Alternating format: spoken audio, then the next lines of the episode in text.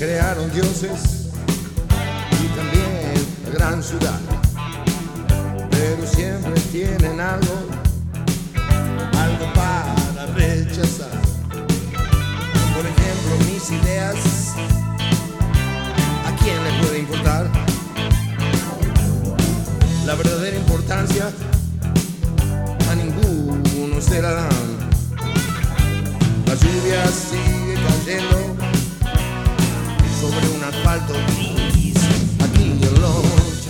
Bienvenidos amigos, bienvenidos a este colapso sistemático de sucesos inauditos, hechos consecutivos que ocurren de uno al otro lado y que nosotros no podemos evitar ni escaparnos tan solo por estar atados, como diría este personaje Keanu Reeves, a una Matrix, como diría Barba Azul, a una quimera o el capitán Ajax de Moby Dick atado a un sueño, pero a algo nos encontramos atados. Por ejemplo, Messi no estaba atado y se mandó a mudar, pero nosotros somos leales, nos ofrecieron de Radio Mitre, nos ofrecieron de Radio 10, nos pidieron de la antena número 4 de eh, Base Marambio, pero nosotros decimos que no, que no, que no, que no, que no nos vendemos, que somos incorrompibles, pero tenemos un precio y esto fui aconsejado nada más ni nada menos que por mi querido compañero de esta ruta, el licenciado, el doctor, el ingeniero Andrés Robles. Buenas noches, David, querido, o buenas tardes más bien, allá en Argentina, acá, en la acalorada. Que ya no es mm, interesante. Insoportable, acalorado, Barcelona. Ya Yo- no se aguanta mal calor. Yo te voy a decir una cosa. No sé el calor, Si no sé el había, calor que hace acá. si había algo que tenía de valor, quizás me equivoque, tu tierra natal, era un pequeño rosarino de, de- de una altura promedio que corría como la Santa Madre, pero ahora que no tienen a, a este muchacho, ¿qué tienen de atractivo Barcelona? Nada. Eh, no, yo nada más. Así que bueno, nada. Vengan a verme a mí.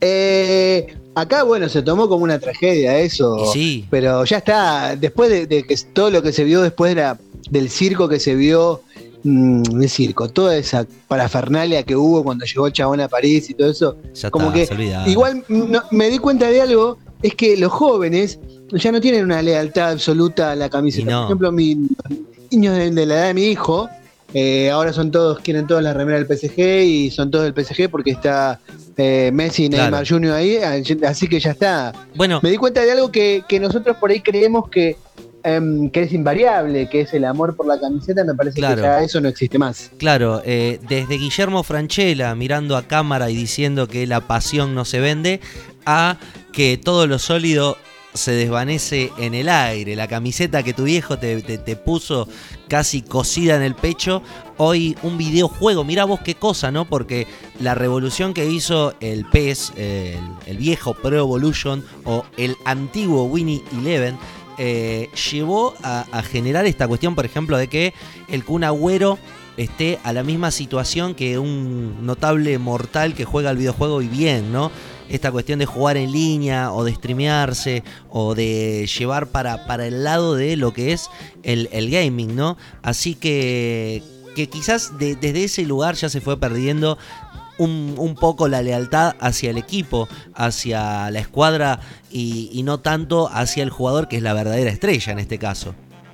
Sí, tal cual. Y además hay otra cosa que, que ha, mm, que ha abierto, digamos, o que ha dejado expuesto esta, mm, la ida de Messi, que fue el tema del recibimiento allá, y que fue que Ibai Llanos, el Twitcher, que también es youtuber, em, fue uno de los pocos periodistas que, o, o uno de los pocos, no periodistas, uno de los pocos que logró tener así como una exclusiva un par de minutos con Messi. Y acá en el periodismo deportivo acá español hubo así como una como una especie de, Un mal momento, ¿no? De, de, Un qué es lo que está pasando. Claro, un enojo eh, importante por eso. Y como que se, se empezó a poner eh, eh, en debate, digamos, toda la cuestión de, mm, de los medios nuevos de difusión. O de, de- de- y particularmente de, digamos, a dónde van las, la- la- ese tipo de, de los medios tradicionales, ¿no? ¿Dónde va la televisión? ¿Dónde va eh, eh, los programas estos especializados deportivamente, hablando o de otras cuestiones, porque, por ejemplo, otra cuestión, otra cosa, acá hoy está muy, bueno, supongo que lo debes saber también, que cayó Kabul, que los talibanes volvieron a entrar, a retomar, digamos, reconquistaron Afganistán. Y se puede ver un montón de, de videitos en televisión filmados con teléfonos de gente que está reportando en el momento, algo que es sumamente peligroso. Imagínate que un periodista occidental no podría estar ahí metido en ese quilombo porque peligra su vida. Y gente local, eh, eh, de afganos, están transmitiendo y le, llegan por contactos de uno a otro que lo suben en alguna red o que lo, suben a Twitch o, lo, difunden por Twitch o lo sacan por, por Instagram o por todo lo que sea.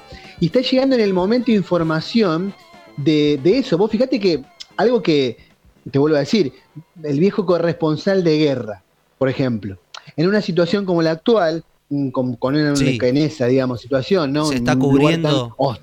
se está cubriendo quizás no podría haber, o, o podría morir, ¿entendés? Nunca, o, cómo hace un Nunca me voy a olvidar de, del, combativo Jorge Lanata que se fue a cubrir eh, lo del atentado, atentado entre comillas, a las Torres Gemelas y estaba el único periodista en la zona de conflicto. Al otro día Estados Unidos comenzó el bombardeo y ya estaba en, Francia el tipo. Ya la imagen ya no era de corresponsal de guerra, sino que se tomó el palo.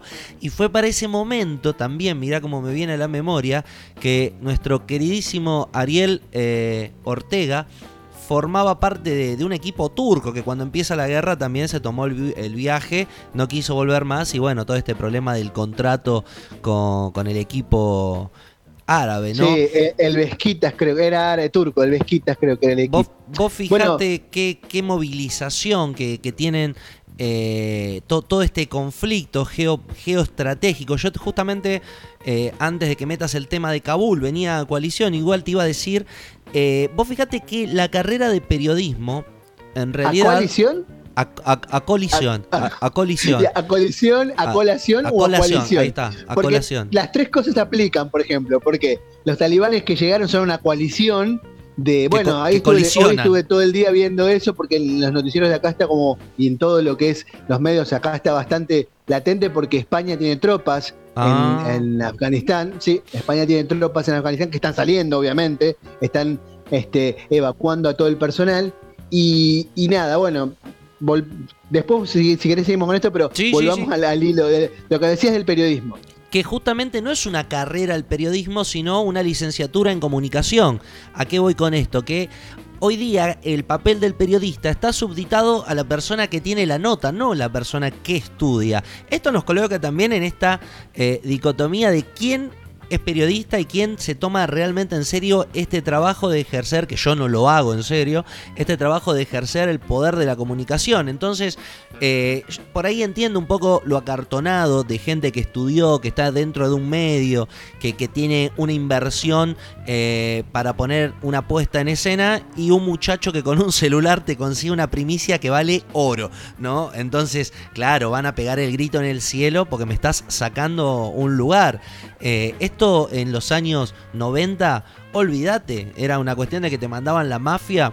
Y, no sé ahora, romper un par de piernas, no te me metas en este terreno. Vos sabés que hace poquito falleció eh, uno de los pioneros, ¿no?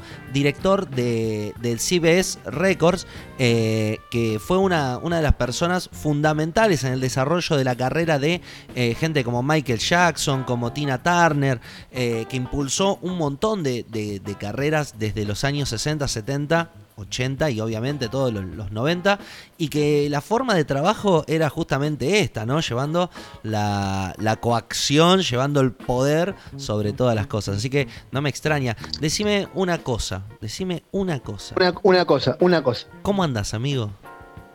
Bien, loco, cagados de calor, te decía, está haciendo un calor infernal acá, insoportable, y encima mañana tengo que volver a trabajar, así que todo una, y toda una tragedia. Eso nos coloca. Toda una tragedia. Eso nos coloca en el, en el campo de la gente mortal, ¿no?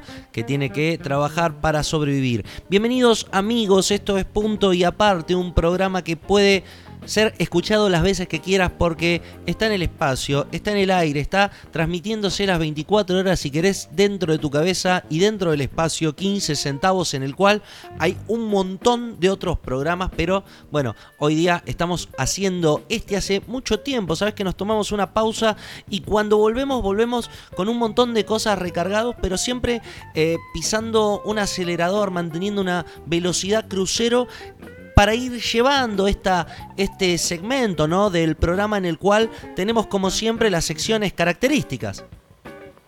Sí, señor, tenemos em, What the Fuck is This, que es ese momento donde sacamos a relucir, uno de los clásicos ya de este programa, que sacamos a relucir nuestras mm, galas más ocultas, nuestros este, gustos más refinados quizás, pero que ocultamos o reprimimos eh, sobre abajo de esa campera de cuero negra de rockeros y no queríamos dejar mostrar, éramos como, era como, como, como Superman y éramos como Superman y Clark Kent, ¿viste? Teníamos el traje abajo que nos sacamos pero bueno, nos dejábamos el traje puesto, digamos. Y vos sabés. Y después de eso, sí, señor. No, que, justamente en ese concepto uno deja de escuchar o, deja de seguir diferentes eh, bandas o, agrupaciones por este prejuicio de cómo voy a escuchar esto si escucho aquello otro. Tal cual, pero bueno, eh, es de sabios de cambiar de opinión. Estos son mis principios y si no le gusta, acá tengo otros. Así que. ¿Dónde pueden escuchar esto?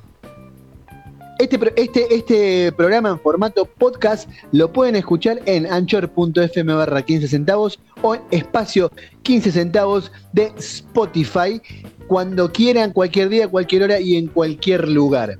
Y además se pueden contactar con nosotros al siguiente correo electrónico. No lo hagan, pero de última, quieren mandar un correo electrónico porque hoy si vas a mandar un correo electrónico es para algo importante. Podés hacerlo en descontrol 40 con número arroba gmail.com descontrol40 arroba gmail.com. El descontrol, amigo, corre por cuenta tuya. No nos hagas responsable porque ya somos todos gente grande. También puedes dejarnos un mensaje si querés desde la página de Studio Nuna.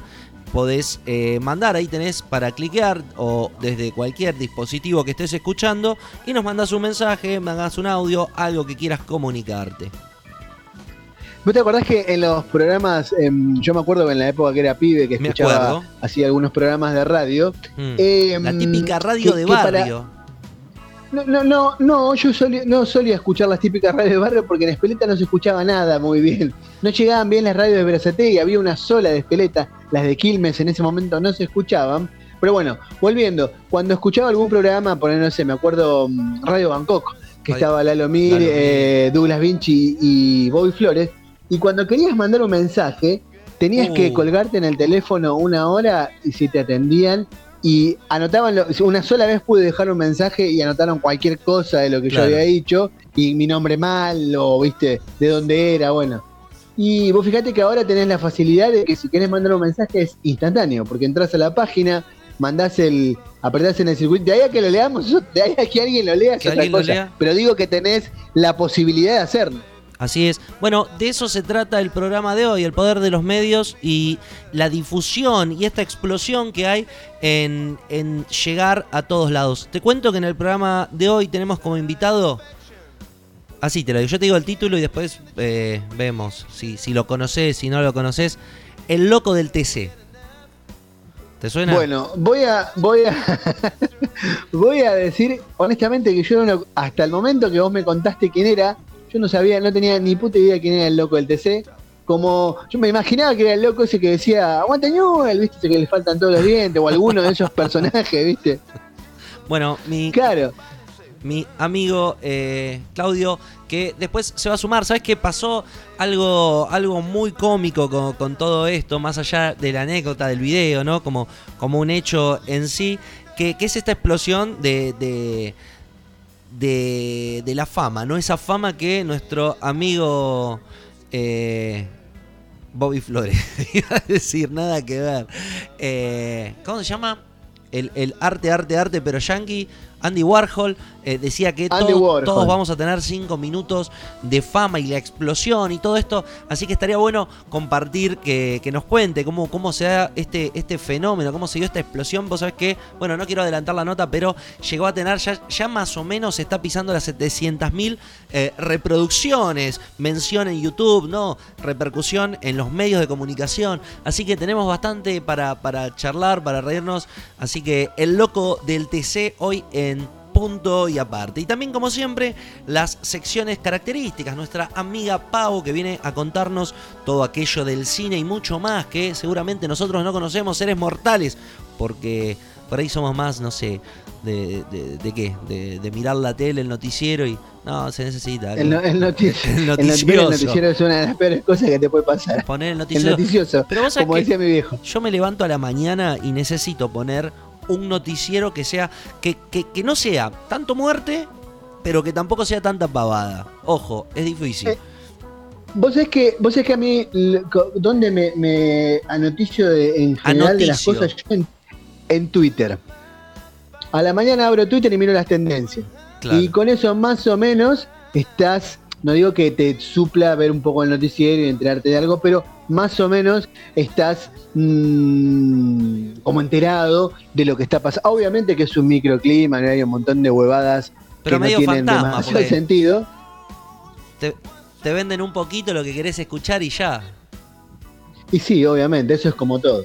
Está bien. Volviendo a lo, a lo que decía, de- de- a vos decías que recién el que el bueno que el, mm, el entrevistado, nuestro invitado de hoy, mm, está pisando las 700.000 reproducciones de su video eh, en, re- en- en las redes sociales. El otro día, volviendo al, al tema que te, que te estaba hablando al principio, ¿no? De cómo la, la ida de Messi generó un montón de cuestiones mm, del tema publicitario, de, de por dónde pasa ahora el negocio del fútbol, y además el tema de, del periodismo deportivo que está como en crisis porque ya había habido algún, algún debate entre Ibai Llanos y, y Gustavo López, no sé si vos no, no a saber de eso. Ni,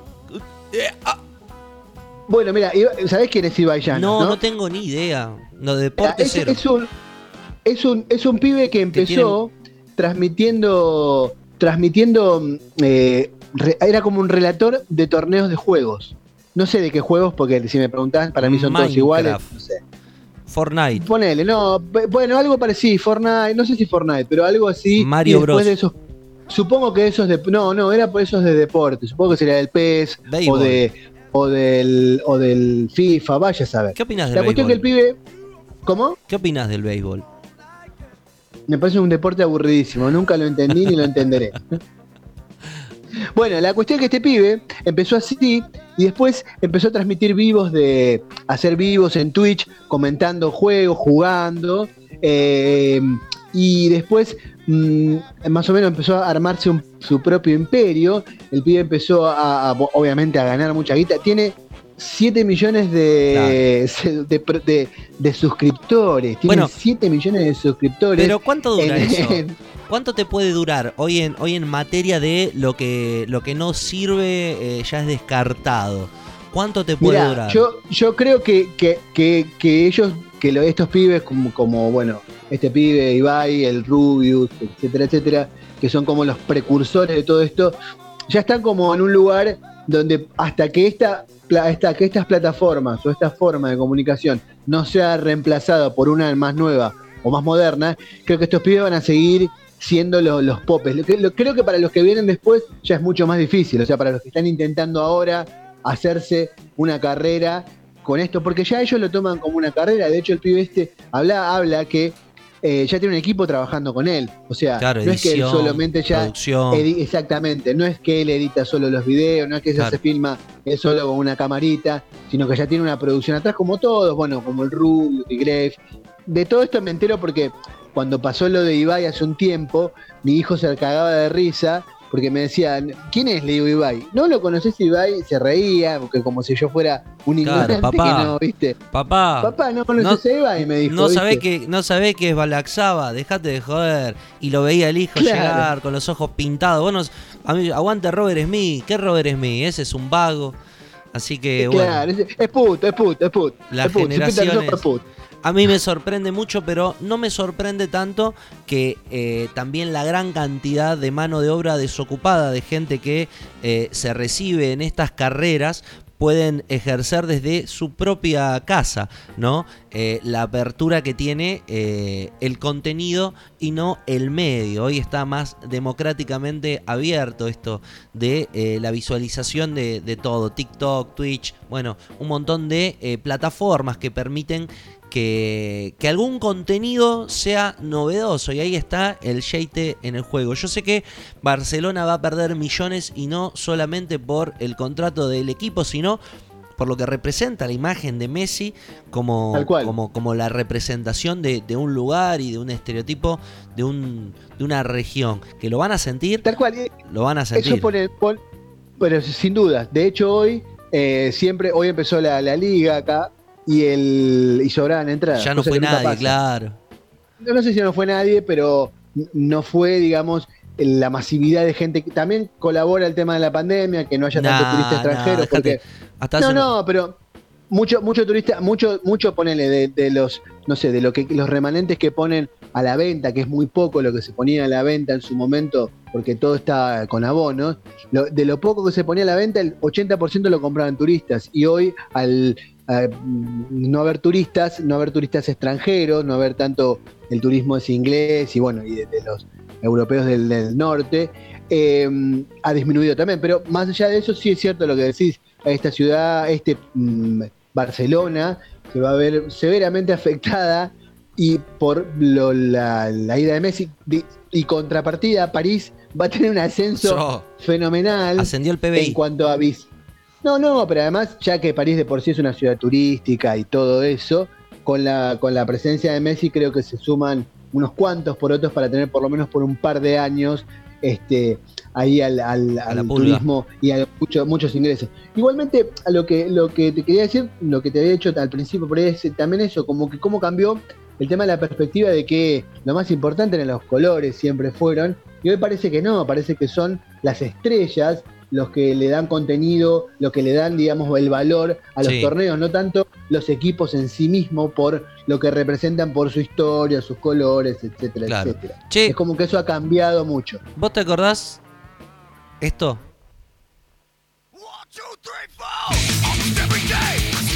20 segundos de odio. No, 40 eran, ¿no? 40 segundos de odio.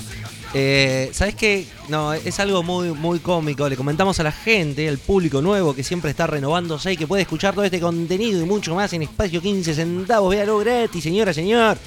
En Spotify o en anchor.fm. Bueno, como te seguía contando, eh, esta semana no es para menos eh, la cuestión de tema nacional, mundial y quizás en algún municipio como Florencio Varela se estén hablando de estas cosas y todo ronda a través de una foto. ¿Viste el poder de la foto? Hoy los medios lo tenemos tan presente y estamos hablando tanto y tanto y tanto de los medios que volvemos a recaer en una foto tan mencionada por todos. Y, y vos decís, fue loco. Pero a mí ya no me sorprende el, el nivel de. Eh, y no voy a decir ni miseria, porque no son para nada miserables, obviamente, ya está todo planeado. No voy a decir eh, que no se dieron cuenta, porque no son salames, por favor. Sino de sadismo, que eso me, me, me da mucho más miedo, ¿no? Porque el sádico disfruta de, de estas cosas. Y, y, es como un ping-pong. Un día se equivoca uno y, y todos le caen al cuello como, como en la jungla, en la selva, ¿viste? Que, que está la presa ahí cojeando, rengueando y salta el tigre de atrás.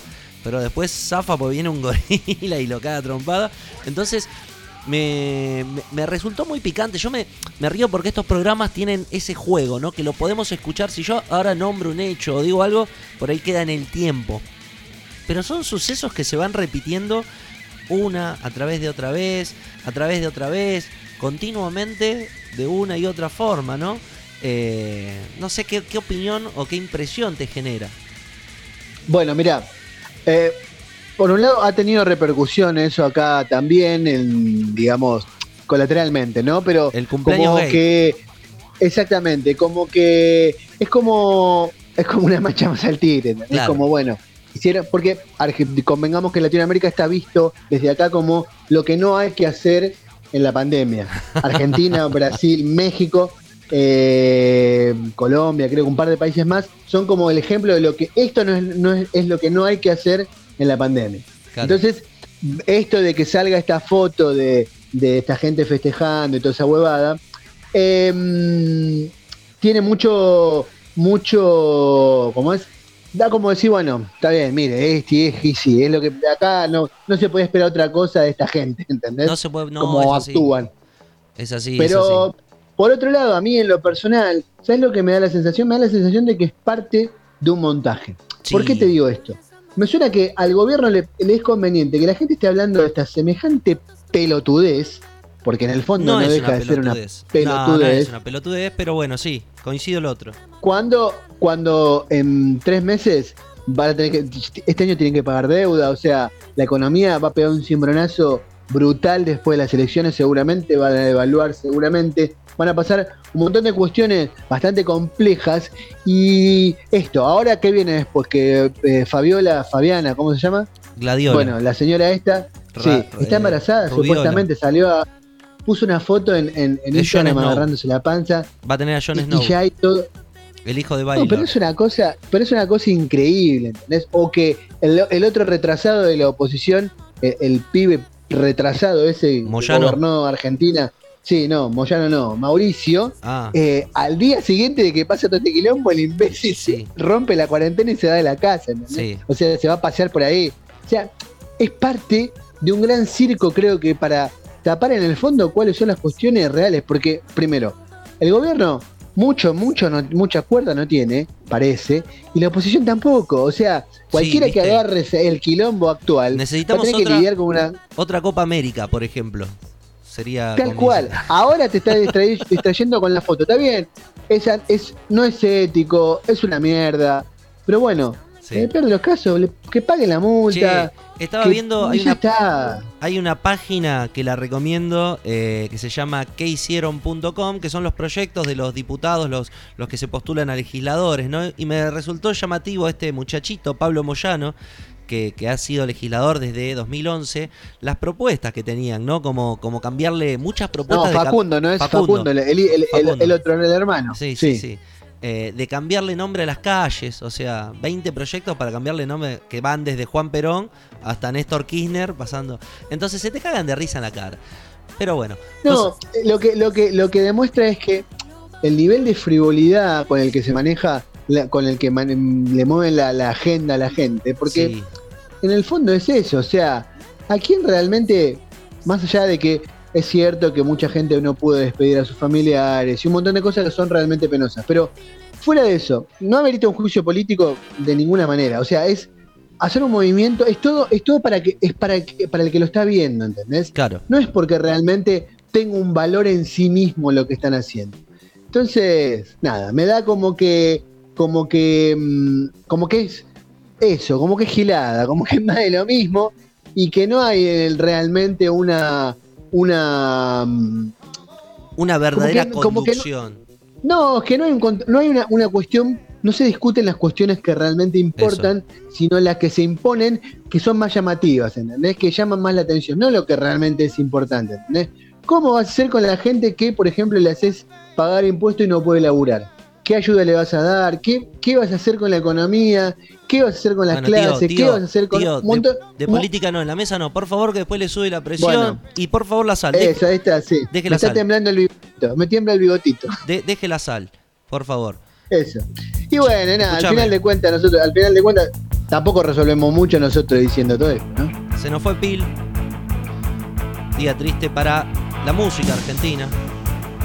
Sí, señor, ayer hemos hecho un lindo programa recordando la obra, pasando por la obra de Pil en em, Discos Tú Presenta, que hemos hecho un Discos Tú Presenta especial, que gracias por haber colaborado conmigo en esto eh, ayer. Y que pueden bueno, escuchar hemos en espacio Re- 15 y que centavos. pueden escuchar, sí señor, en espacio 15 centavos, y que hemos recorrido así como un poco la obra de este gran, gran, gran artista, eh, un referente del rock y del punk rock latinoamericano y en español.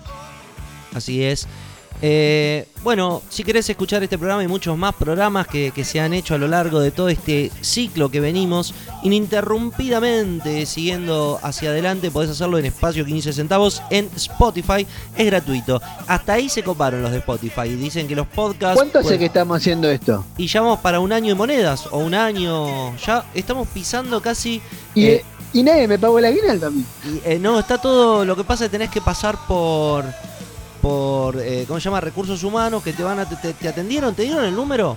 ¿El número de coso? De, de coso, el cosito es el papelito me, azul. Me, me, dieron cita, me dieron cita, bueno. que dice para el, 20, para el 29 de febrero del 2023. Ahí está, bueno, ahí está, ahí, ahí podés ir a reclamar y iniciar los trámites para que te remuneren.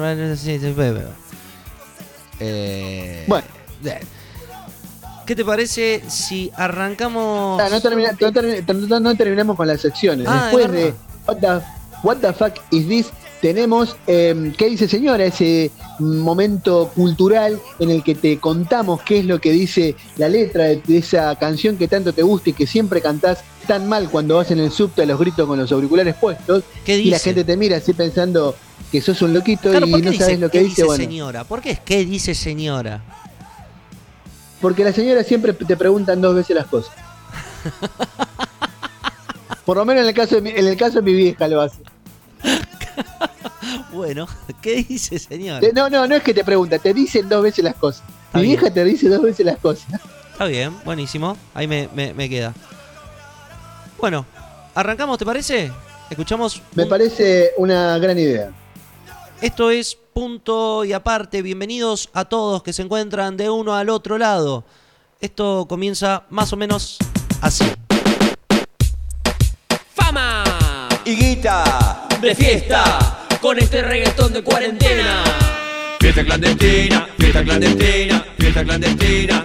Bom, bom, fiesta clandestina, fiesta clandestina, fiesta clandestina. Bom, bom. Tirado en la cama, scrolleando Instagram, recibí una invitación. ¿De qué? Fiesta, joda, chupi party dance en Vera 736. Voy. Si me contagio, ya fue. Fiesta clandestina, fiesta clandestina,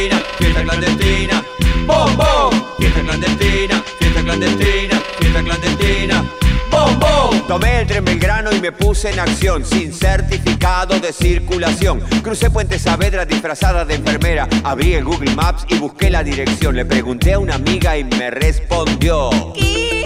¿Una fiesta? ¿Dónde? ¿Clandestina? ¿Sos libertario? ¿Te vas a contagiar de este ritmo? Fiesta clandestina, fiesta clandestina, fiesta clandestina.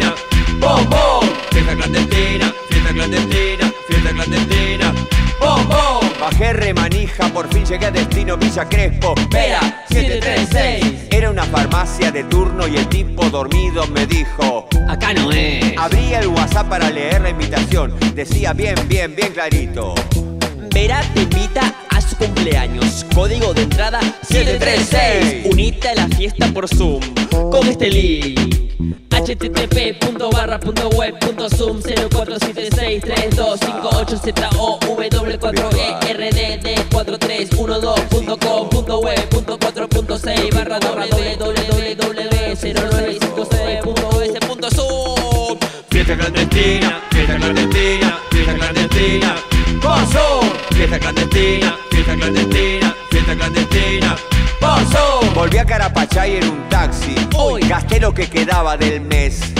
Tomé un Finca Mora para sacarme el bajón. Iniciando Windows, la cámara prendí. Código 736. Unita en la reunión y todo el mundo a bailar por Zoom. Fiesta clandestina, fiesta clandestina, fiesta clandestina.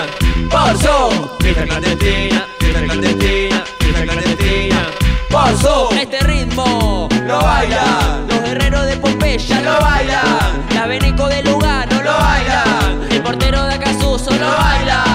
Los trocos de sociales Lo bailan. La doctora del Moyano Lo baila. Alberto en la Rosada Lo baila. Contagiate de este ritmo. Todo el mundo conectado de San Justo hasta Belgrano, las de Tauro y los Sayanos. Fama y guita en la pandemia, reggaetón en cuarentena, por la cámara y perrea. Fiesta clandestina, fiesta clandestina, fiesta clandestina.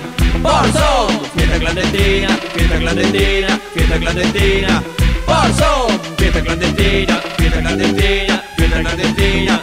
Porzo, Fiesta clandestina, fiesta clandestina, fiesta clandestina. Porzo,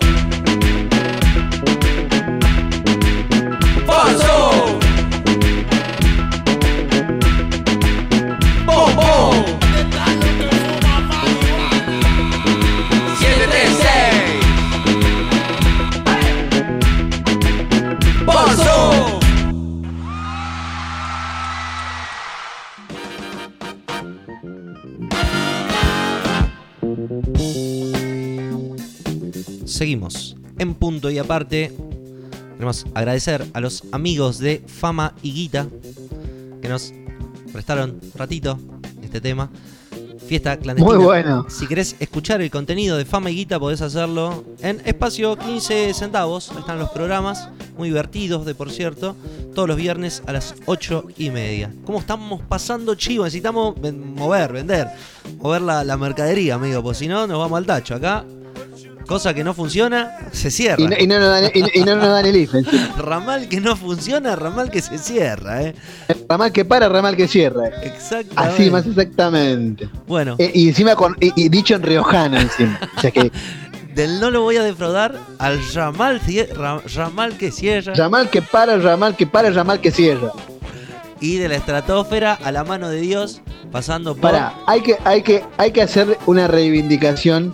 Yo siempre quiero hacer esta reivindicación del menemismo. Económicamente fue lo peor, culturalmente fue una basura, pero nunca nos divertimos tanto.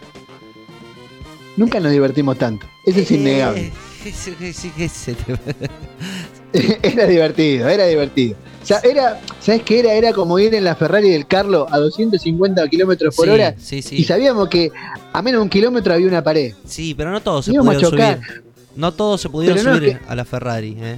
No todos, pero gran parte. A ver, yo te puedo dar mm, fe de que había chicos que trabajaban en eh, como repositores en supermercados que se iban a Brasil de vacaciones. Claro. A ver, no quiero decir que eso fuera nada y que no era subirse a la fiesta ni nada de eso. Pero digo que de alguna forma u otra todos disfrutaron alguna vez algo de, de aquella gran fiesta y todos sabíamos, o los que teníamos más o menos dos dedos de frente, sabíamos que a la larga o a la corta era eso, era ir a 200 en la, kilo- en la subidos arriba de la Ferrari del Carlos, sabíamos que a un kilómetro había una pared y no Sí. había nada más.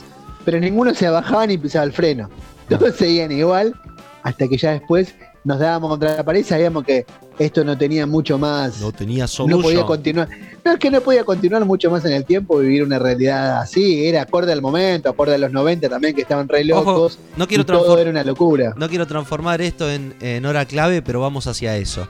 Che, ¿qué es lo que vamos a ver a continuación en este hermoso programa de los domingos, Claustora? Bueno, que lo ahora patrocina? vamos- ahora vamos con esa sección de entonces tan anunciada y tan What requerida por el público que es What the fuck is this? ¿Cómo nacen estas secciones? ¿Que hay alguien escribiéndolas en algún lugar, en algún cuarto olvidado de la sociedad? ¿Cómo 40 mo- salen? hay 40, mo- 40 monos con máquinas de escribir.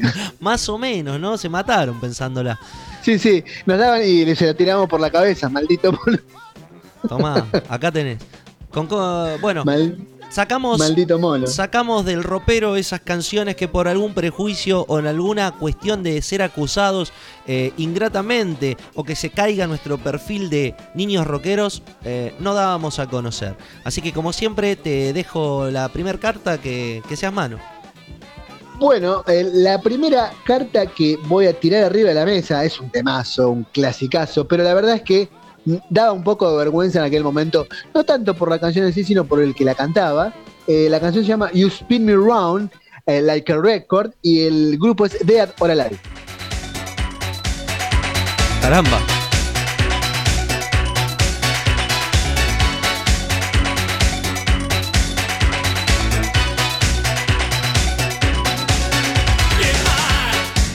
Empezaría a bailar a los altos, pero me duele la cabeza. Como... Lo veo más para ahí, para España. Esto, esto tuvo su momento allá por, por los bolichón. 90 cuando fue, Bol- claro, bolichón, boliche, música de, de- mucha, mucha música de merca. boliche. Merca. Claro, eso es muy de los 90, muy arriba de esa cosa, de esa fiesta mm, exacerbada que eran los 90. Y esto es de esa época, obviamente, se bailó hasta el hartazgo esta canción. Y el que cantaba, además fue la primera época que se empezaron a ver los videos, era como una especie de un transgénero, digamos, eh, con voz de hombre, pero con aspecto de mujer. Ya habíamos tenido la primer, el primer así atisbo de escándalo de ver travestis o transgénero en la televisión cuando apareció Boy George, no sé si te acordás vos, supongo que eras muy pibe para esa época, pero Pete Murphy, el cantante de Dead or Alive, era de ese estilo, esa, esa mm, una figura así disfrazada o no disfrazada, un transgénero, un hombre Sí. vestido de mujer o un- que cantaba con una Claro. voz gruesa y el video era como más vergonzoso todavía de lo que era la canción en sí, ¿entendés? O sea, ver el video hacía que la canción te, te resultara más más así kitsch, ¿entendés? Pero era una gran canción.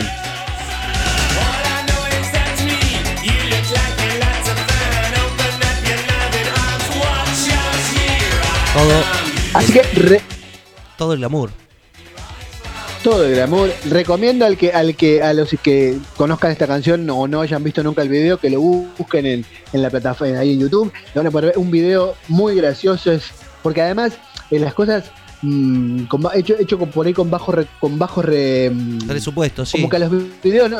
Claro, los videos eh, de este tipo de música que eran One Hit Wonder, ¿viste? Los que son los grupos que tienen una canción y después van a quedar con eso para siempre. Sí, sí, Entonces sí. eran como grabados con bajo presupuesto y eran así como más vergonzosos todavía de lo que eran los propios los propios intérpretes o la vergüenza que daban en ese momento. Hoy no, hoy sería una tontería, pero para pensar, los 90 era como un, un shock, como cual le había pasado, por ejemplo, a mi mamá cuando se enteró que Boy George era un hombre. Era un hombre. El que- que- Vos me la estás chica diciendo. que cantaba Karma Camaleón. Qué grande Boy George, loco, en la, en la gloria, ¿eh? En la gloria. Sí, sí, sí, sí, absolutamente. Bueno.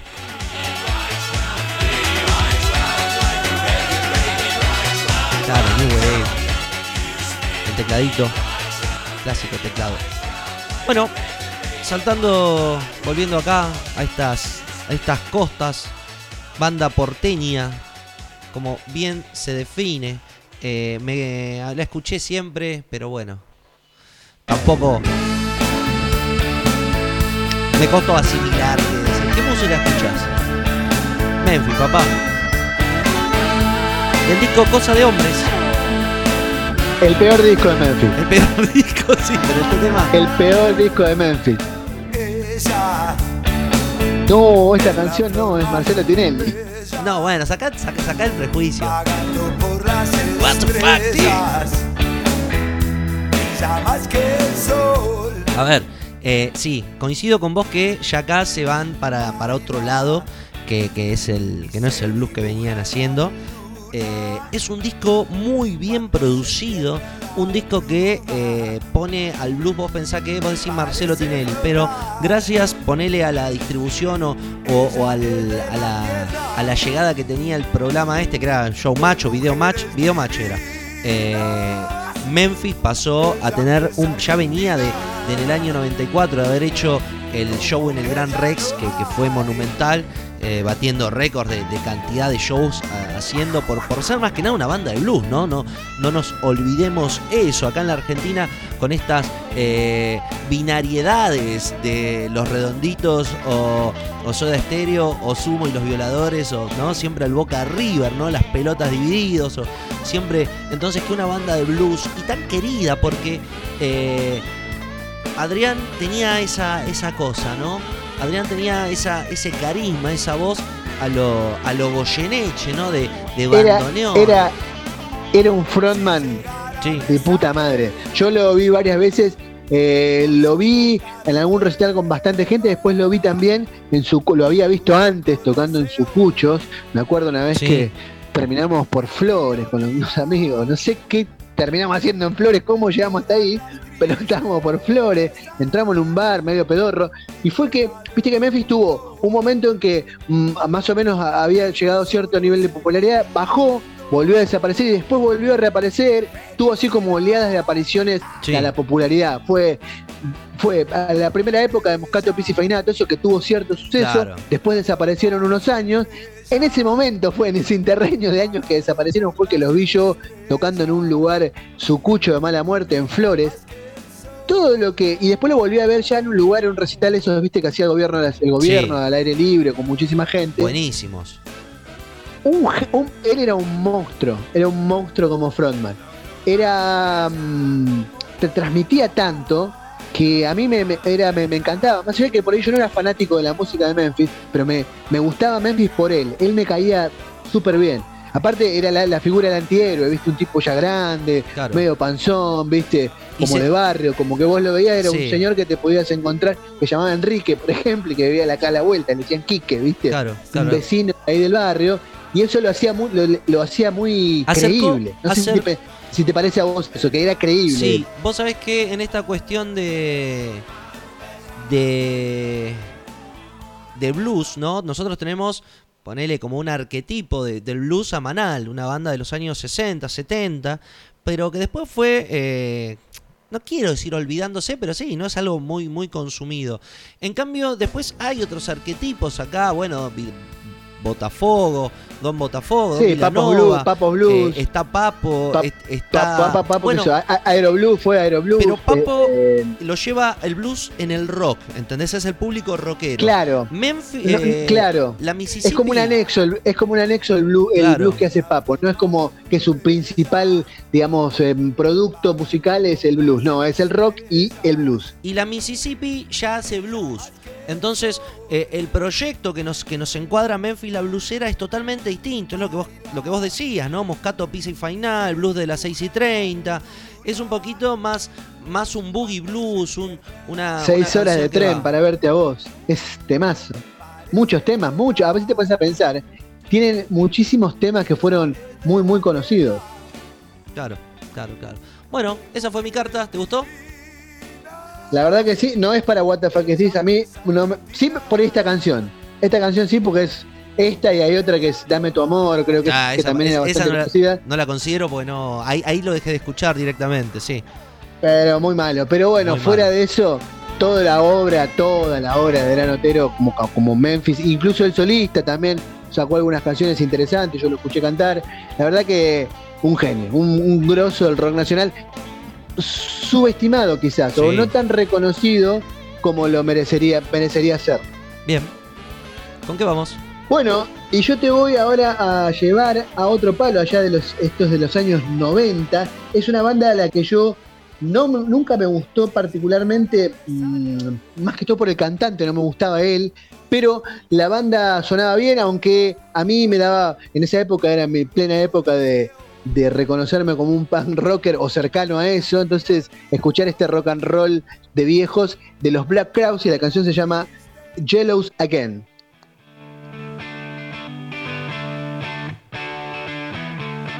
Va como piña.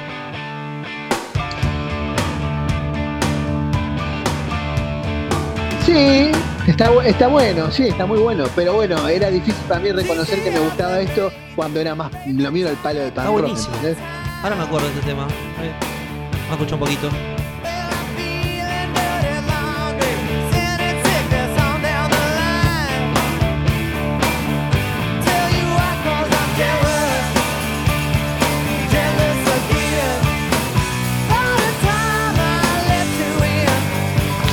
¿Sabes a qué, me, a qué me, me- me trae mucho este grupo o que- en quién me parece que se, se apoyaron? No tanto en los Rolling Stones, sino en The Faces. The Tienen Faces, mucho, sí, mucho de The Faces. Totalmente. Totalmente. O John Mayer, todo ese, ese blues inglés, ¿viste? De esos grupos, de ese rhythm and blues inglés. Pero The Faces dan el clavo.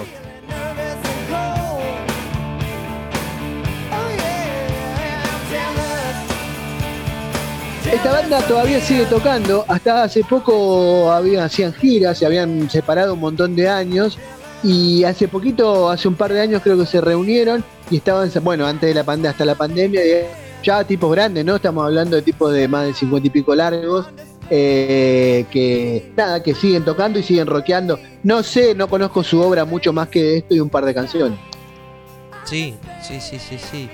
Eh, los Black Rose se, se- se siguen presentando. Ahora, bueno, por el tema del COVID fueron, fueron suspendiendo recitales, pero hasta donde vi se siguen presentando en, en shows. Muy bueno, ¿eh? ¿De qué año es este disco?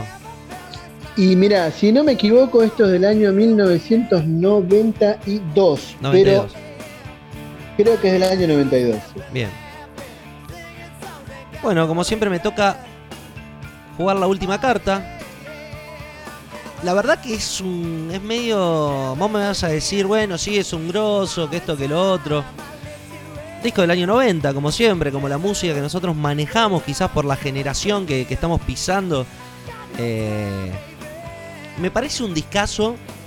La persona ya no me agrada tanto como me agradó en su época, eh, porque lo vi en vivo muchas veces y tiene un rock, un poder, pero pues como todo, ¿viste? Juega para, se ponen camisetas que por ahí uno no, no le gusta el equipo, el cuadro, eh, la pelota no se mancha y los discos están buenos. Bueno, eh, de este disco están buenos muchos temas, pero el que elijo es este. Del disco, a ver si lo sacás, Tercer Mundo, año 1990, el señor Rodolfo Páez, más conocido por el apodo diminutivo Pito Páez.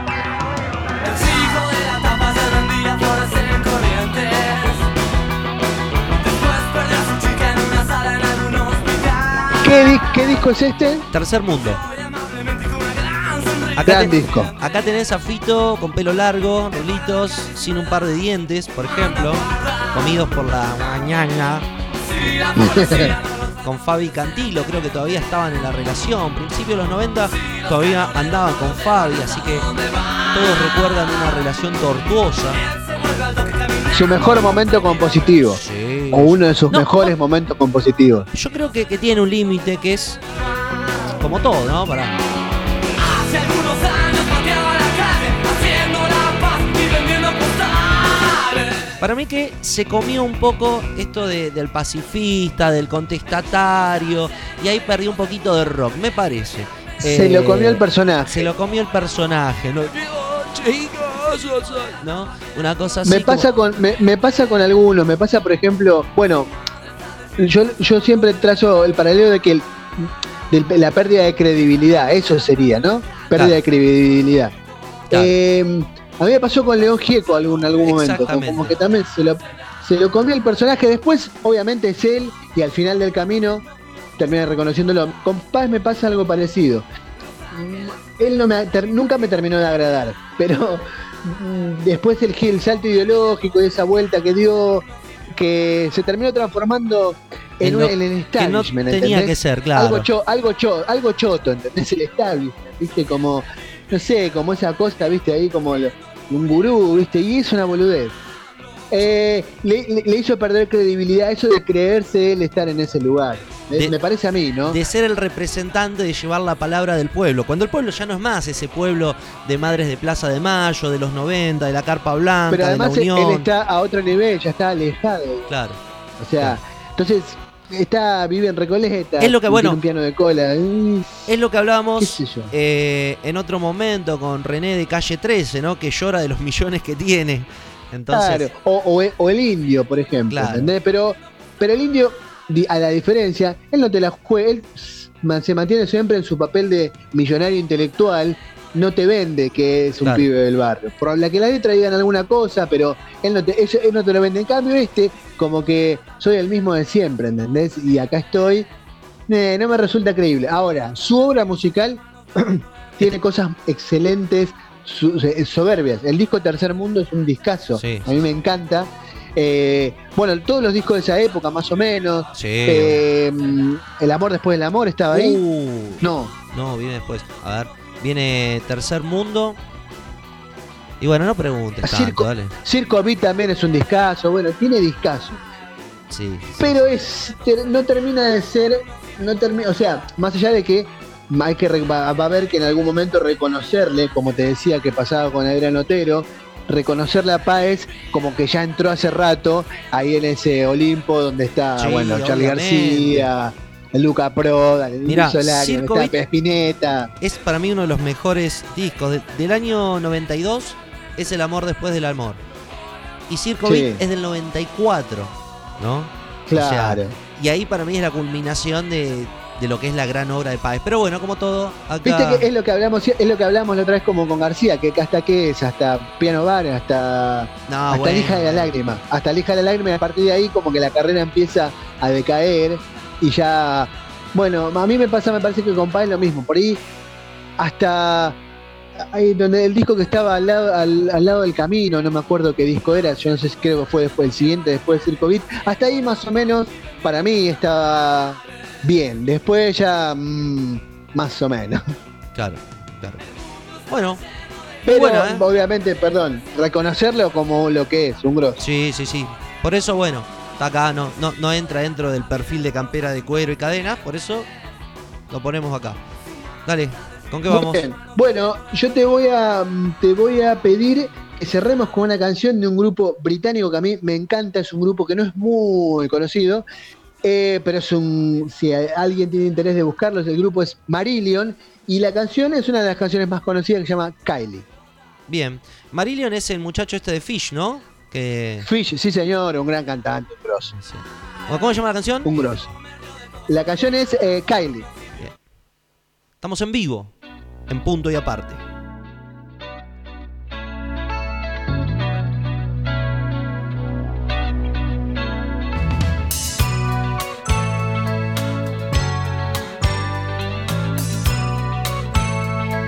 Si es música, es punto y aparte.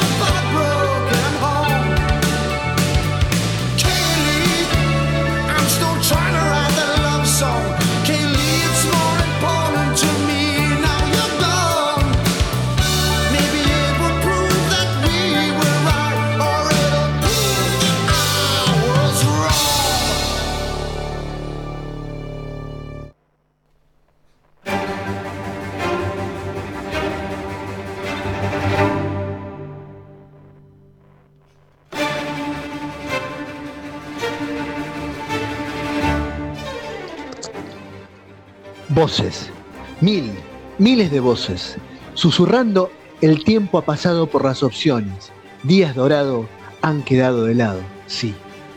No parece que pueda verte, nena, aunque mis ojos están bien abiertos, pero sé que te veré una vez más. Cuando te vea, te veré en el otro lado, sí, te veré en el otro lado. Alejándome, odio verte llorar. Afligido, odio decirte adiós. Polvos y cenizas, por siempre sí. Aunque sé que debemos ser separados, tan seguro como que las estrellas están en el cielo. Voy a ver cuando llegue la gloria. Voy a verte, sí, te veré, y te veré en el otro lado. Sí, te veré y te veré en el otro lado. Nunca pensé que me sentiría así. Es extraño estar solo, sí, pero estaremos juntos, tallados en piedra, tallados en piedra, tallados en piedra. Abrazame, abrazame fuerte, estoy desapareciendo. Voces distantes llamándome, estoy muy frío. Te necesito, querida, sí, te necesito. Estaba abajo, pero ahora estoy volando, directamente a través de la gran visión. Sé que estás llorando, pero yo voy a detener tu llanto. Cuando te vea, cuando te vea en el otro lado. Sí, te veré en el otro lado. Te voy a ver, verte en el otro lado. Dios sabe que te veré, te veré en el otro lado. Voices. Ozzy Osbourne. ¡Eh! ¿Qué dice, señora?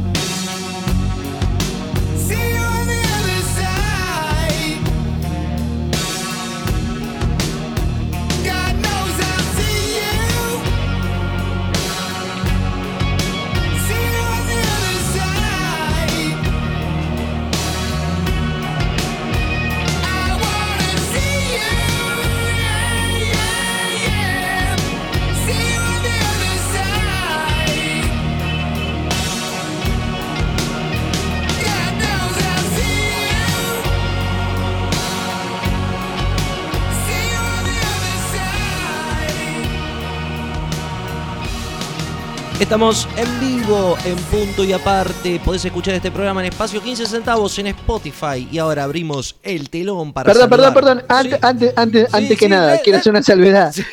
Dije que la canción, dije Voices al final. O sea, Cagaste la todo. canción es 30 años haciendo este programa.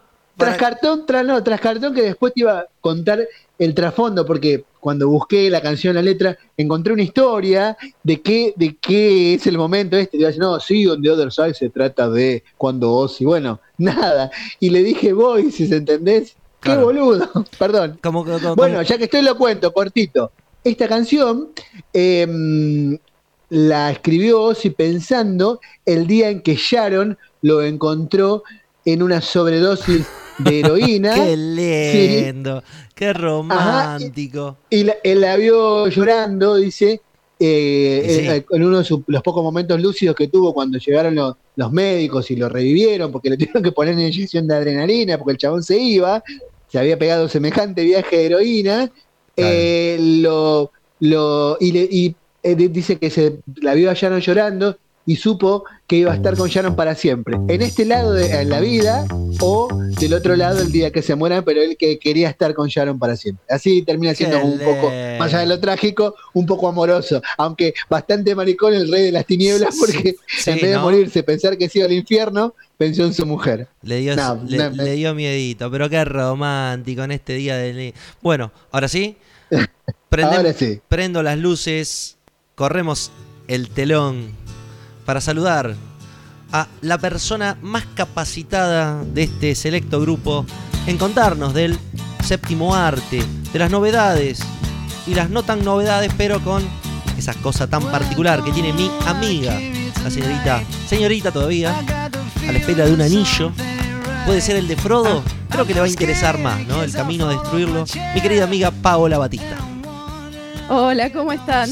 Me estaba riendo con lo del anillo. El anillo de Frodo. Mirá si te proponen casamiento, pero con el anillo de Frodo. Y te lo pones y desapareces. ¿A dónde, ¿A dónde irías? ¿Qué harías lo primero? Sabés que tenés Lo 10 primero, 10 entro minutos. banco. Pero 10 minutos antes de que lleguen, ¿cómo se llaman? Los dementores, ¿eran? Eso de Harry Potter.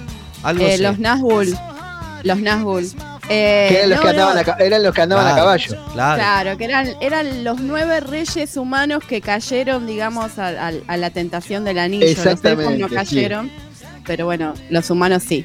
Eh, sí, no, eh, voy al banco, olvídate, me, me Hay una, la- hay una hay una serie del Señor de los Anillos, ¿no? Se está La eh, están filmando. No ahora, creo que era Qué gana de- Amazon. Dios.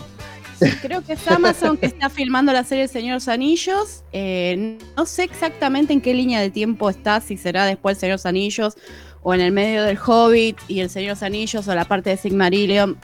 I don't know. Pero No. sí mostraron una imagen de que están filmando. Y Pues- también HBO está haciendo la precuela de Game of Sí, Thrones, que no es sí. lo mismo, pero No. pongámosle que en la estética, digamos. Che, Así que. ponele que no me sí. vi la segunda del Señor de los Anillos. ¿Voy a entender algo? No. De, De algo. El Señor de los Anillos lo que tiene complicado es todas las genealogías de personajes, esas cosas que, que súper marean. Está espectacular la historia, pero cuando lees el libro te, te, te fumas la El libro es pesado. El libro, eh, el Sí. Silmarillion, eso es re pesado. Yo el Sigmarillion no leí, pero sí leí de, vendrá a ser de la trilogía del Señor de los Anillos y el Hobbit lo leí, que es un solo libro, no tres. Eh, Sí, exactamente. Lo, lo leí en la licenciatura. Eh, justamente uno de mis finales fue con, fue con el, con el Hobbit. Eh, entonces, bueno, el Hobbit es más ameno porque fue diseñado específicamente para, para, para chicos. Pero Tolkien era un filólogo, o sea, él estudiaba lenguajes y él, él inventó los idiomas, digamos, de los elfos y de los orcos y todo lo demás. Y luego hizo una historia para enmarcar lo que él había inventado. Entonces, cuando empezó a escribir El Señor de los Anillos, se dio cuenta como que ya no era target para chicos porque era muy heavy. Eh, heavy en que es pesado, no heavy de que pasan cosas terribles, sino es que No es una lectura pesada. Eh, o sea, la, la historia está buenísima, pero cuando te llega el momento bueno ya te estás, viste, cabeceando y decís, sí, sí, ahí llega, ahí llega, ahí llega, viste. Como Tiene que- mucho, tiene, tiene mucho trasfondo, mucho trasfondo todo el tiempo. Sí, totalmente. Eh, o sea, me, me encanta, me encanta, aparte cómo escribe, Y me encanta, pero bueno, es pesadito. Una serie para que sea importante y entretenida tiene que tener dos condimentos esenciales, muertes y sexo. Sexo, sexo, sexo y muerte. De eso, eh, Benioff y Weiss hicieron ocho temporadas que fueron valiosísimas. ¿Quién? Eh, que no David Benioff- me- Benioff y Weiss en una, en una de las grandes obras de George R.R. R. Martin, llamada Games of Thrones. Ah, sí. Ah, sí, perdón, me, me- ah, Bueno, acá hablamos con propiedad, no habla- no, por favor. De, de pronon- Por de favor. pronunciation, please. Yo acá no puedo hacer un programa sostenido por gente que no conoce lo que va a hablar. A ver, producción. Eh, mm, tengo una situación. Me dan un minuto que tengo a alguien en la puerta de casa. Alguien en la puerta de casa, radio televisión vivo. Bueno, dale, Esto la, es televisión, ¿verdad? Ahí vengo. la estiramos. Ahí Atendé, vengo, atendé. Estamos en vivo. Bueno, contá vos. Yo ¿Qué- te qué- voy a- Yo no vi Game of- no vi ni, ni Games of Thrones, no vi este Breaking Bad, así que en eso Nah. soy un ignorante absoluto. Bueno, lo que pasa es que ahora te va a quedar un poquito tarde. Si arrancás viendo Breaking Bad ahora, ya muchos chistes ya pasaron. Está buena la serie. No, no te voy a decir que no. Vince Gillian, Vince Bi- Gillian, Vince Gillian tiene esa, esa forma, esa fotografía, que eso es lo interesante en Game of, Thro- en Game of Thrones, en eh, Breaking Bad y en Cal Saul, que es la fotografía, esa, esa cuestión Ah, tierrosa. Better Call Saul sí vi, vi un poco. Sí, Better Call Saul vi, me gustó. entonces, y también con el, con el guion, ¿no? Ver a Brian Cranston haciendo de, de un profesor. Quizás esto es lo que nos atrae a nosotros de ver a una persona común, ¿no? A una persona sin superpoderes, una persona eh, que está dentro de una clase social que nos identificamos todos, verlo convertirse en este eh, Dr. Jekyll que eh, más que Dr. Jekyll es un Mr. Hyde encubierto, con una familia en la cual tiene al cuñado que es de la DEA, que justamente está detrás de, los narcóticos como lo que él fabrica, que es el, el cristal, ¿no?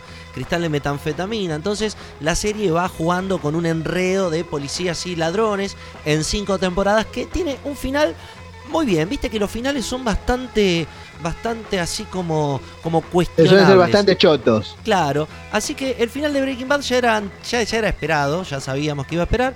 No te vas a. Yo te diría que la mires, está bueno para verla en tres fines de semana. Te ves un par de capítulos y yo te digo que, que te enganchas. Eh, otra de las series que, que te había dicho es Games of Thrones, que todavía está.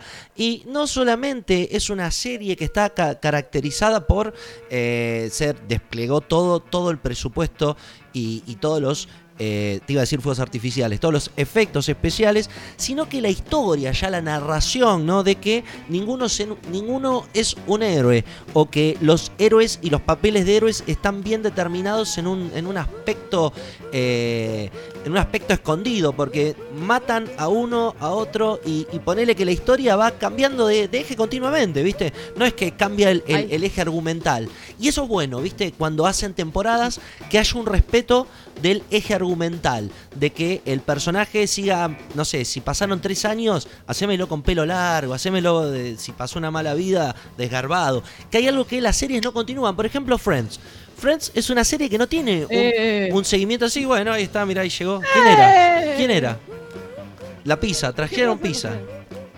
¿Qué pasó? No, es mi amiga Anaí que vino.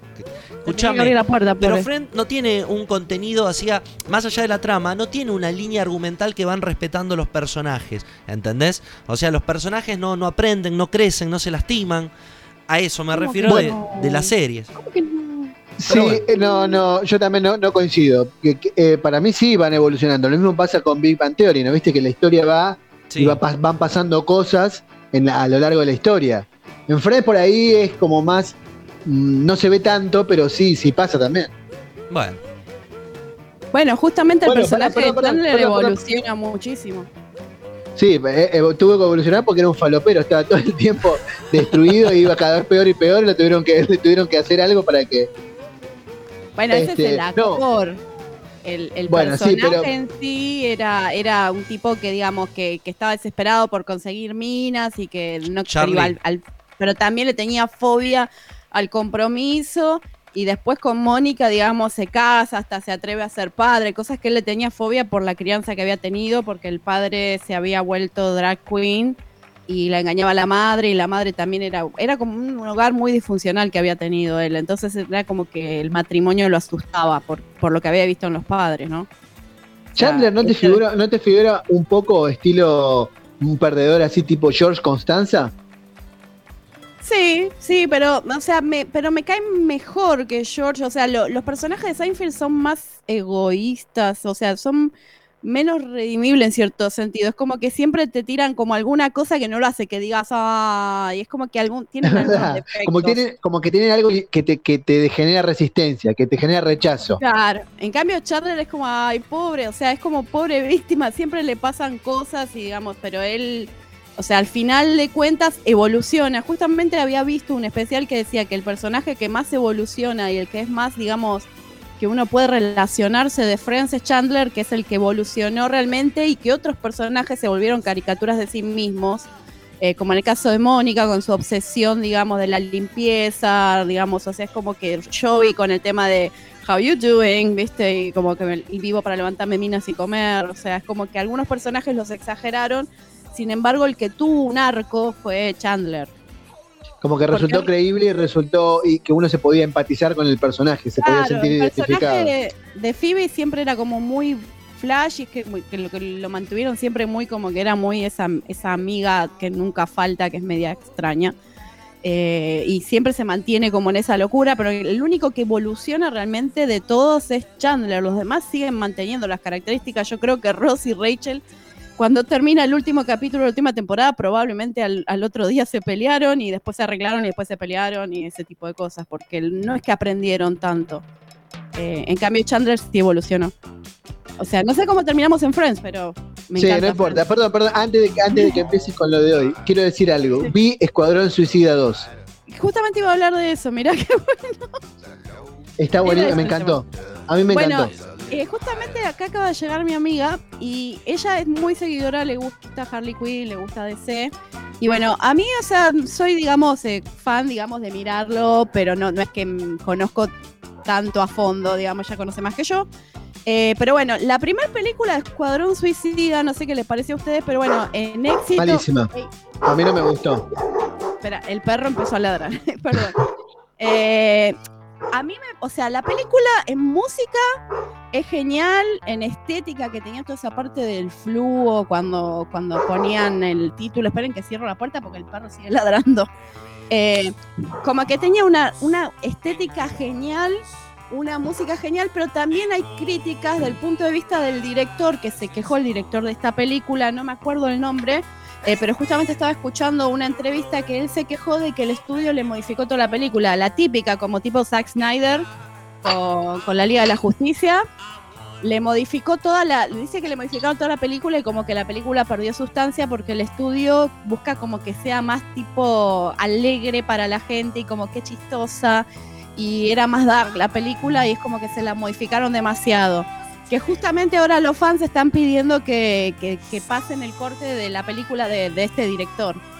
Igual es bastante sangrienta, ¿eh? No es, no es tan livianita tampoco como parece. La- ¿eh? pero la primera, o sea, me, me pareció mucho más sangrienta la segunda. No, no, más- la- ah, perdón, per- pensé que hablando de la no, primera. segunda. Ah, de la, primera, o sea, no, no. Estoy hablando, comparando con la primera. Sí, o sí, sea, sí, ahora sí, ahora sí, ahora le- que le faltó como un poco más, le faltó sustancia por ahí a la primera. Igual el, también criticaron el villano de la primera. El villano de la segunda me resulta más vale gracioso, más que intimidante. O sea, es como una cosa, es, una, es muy bizarra en muchos momentos la película. Eh, no sé si... El personaje que, que hace Silver, Sylvester Stallone, que hace la voz, Genial. eh, Na- na- Nanawi. Nan-. Nanue, Nanume o algo así es el... el- Nana- el- Nanawi, Nanawi, porque mi hijo se la fui a ver con mi hijo y se la aprendió, estaba recontento con Nanawi. Este, es buenísimo. Y eso que yo lo- Sí. lo, lo volví a escuchar en. Lo, volví a ver en la televisión, porque, bueno, porque lo, lo vi, lo agarré por Pelispedia y lo, lo pasé a la televisión. Lo volví a ver en inglés, porque lo había visto en español. Y en inglés, la voz de, de Sí. Stallone que hace es buenísimo. Sí, Na- Nanahue es el, el rey tiburón, que de hecho en las historietas sí existe el personaje. Lo que me pareció loquísimo es el hombre este de los eh, lunares, Polka Dot Man, es, es rarísimo. Sí, y no, no, y la comadreja. La comadreja, pero Polka Dot Man, aparte con el tema, el- la verdad que el chiste de la madre me pareció genial. Sí, muy bueno, sí. El chiste eh, de la un poco siniestro también, bastante siniestro.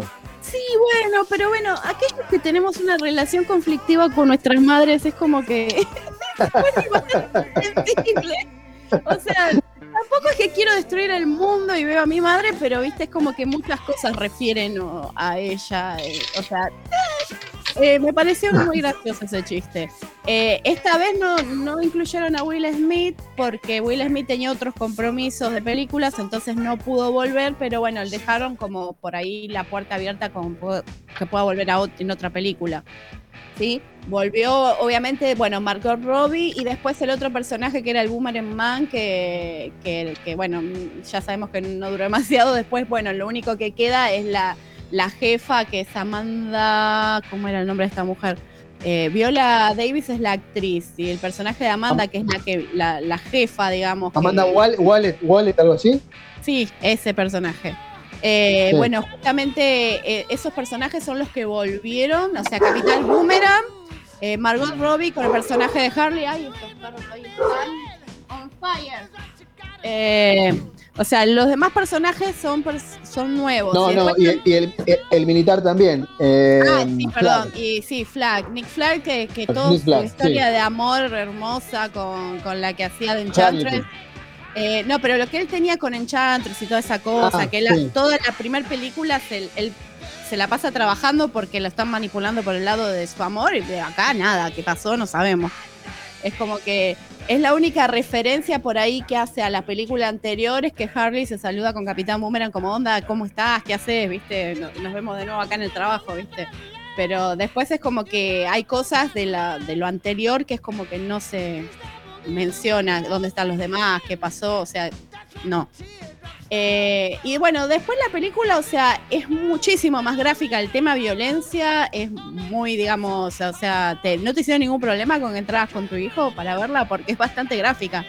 Viste que No, depende del. acá, acá no, acá decía P7 para menores de 7 años. ¿En serio? Wow. No, acá no, acá no creo, si mismo una vez me pasó para ver eh, cómo es la película esta del- de, los demonios, que los revolea al, al final de la película, se me fue totalmente el nombre, el paranormal, actividad paranormal.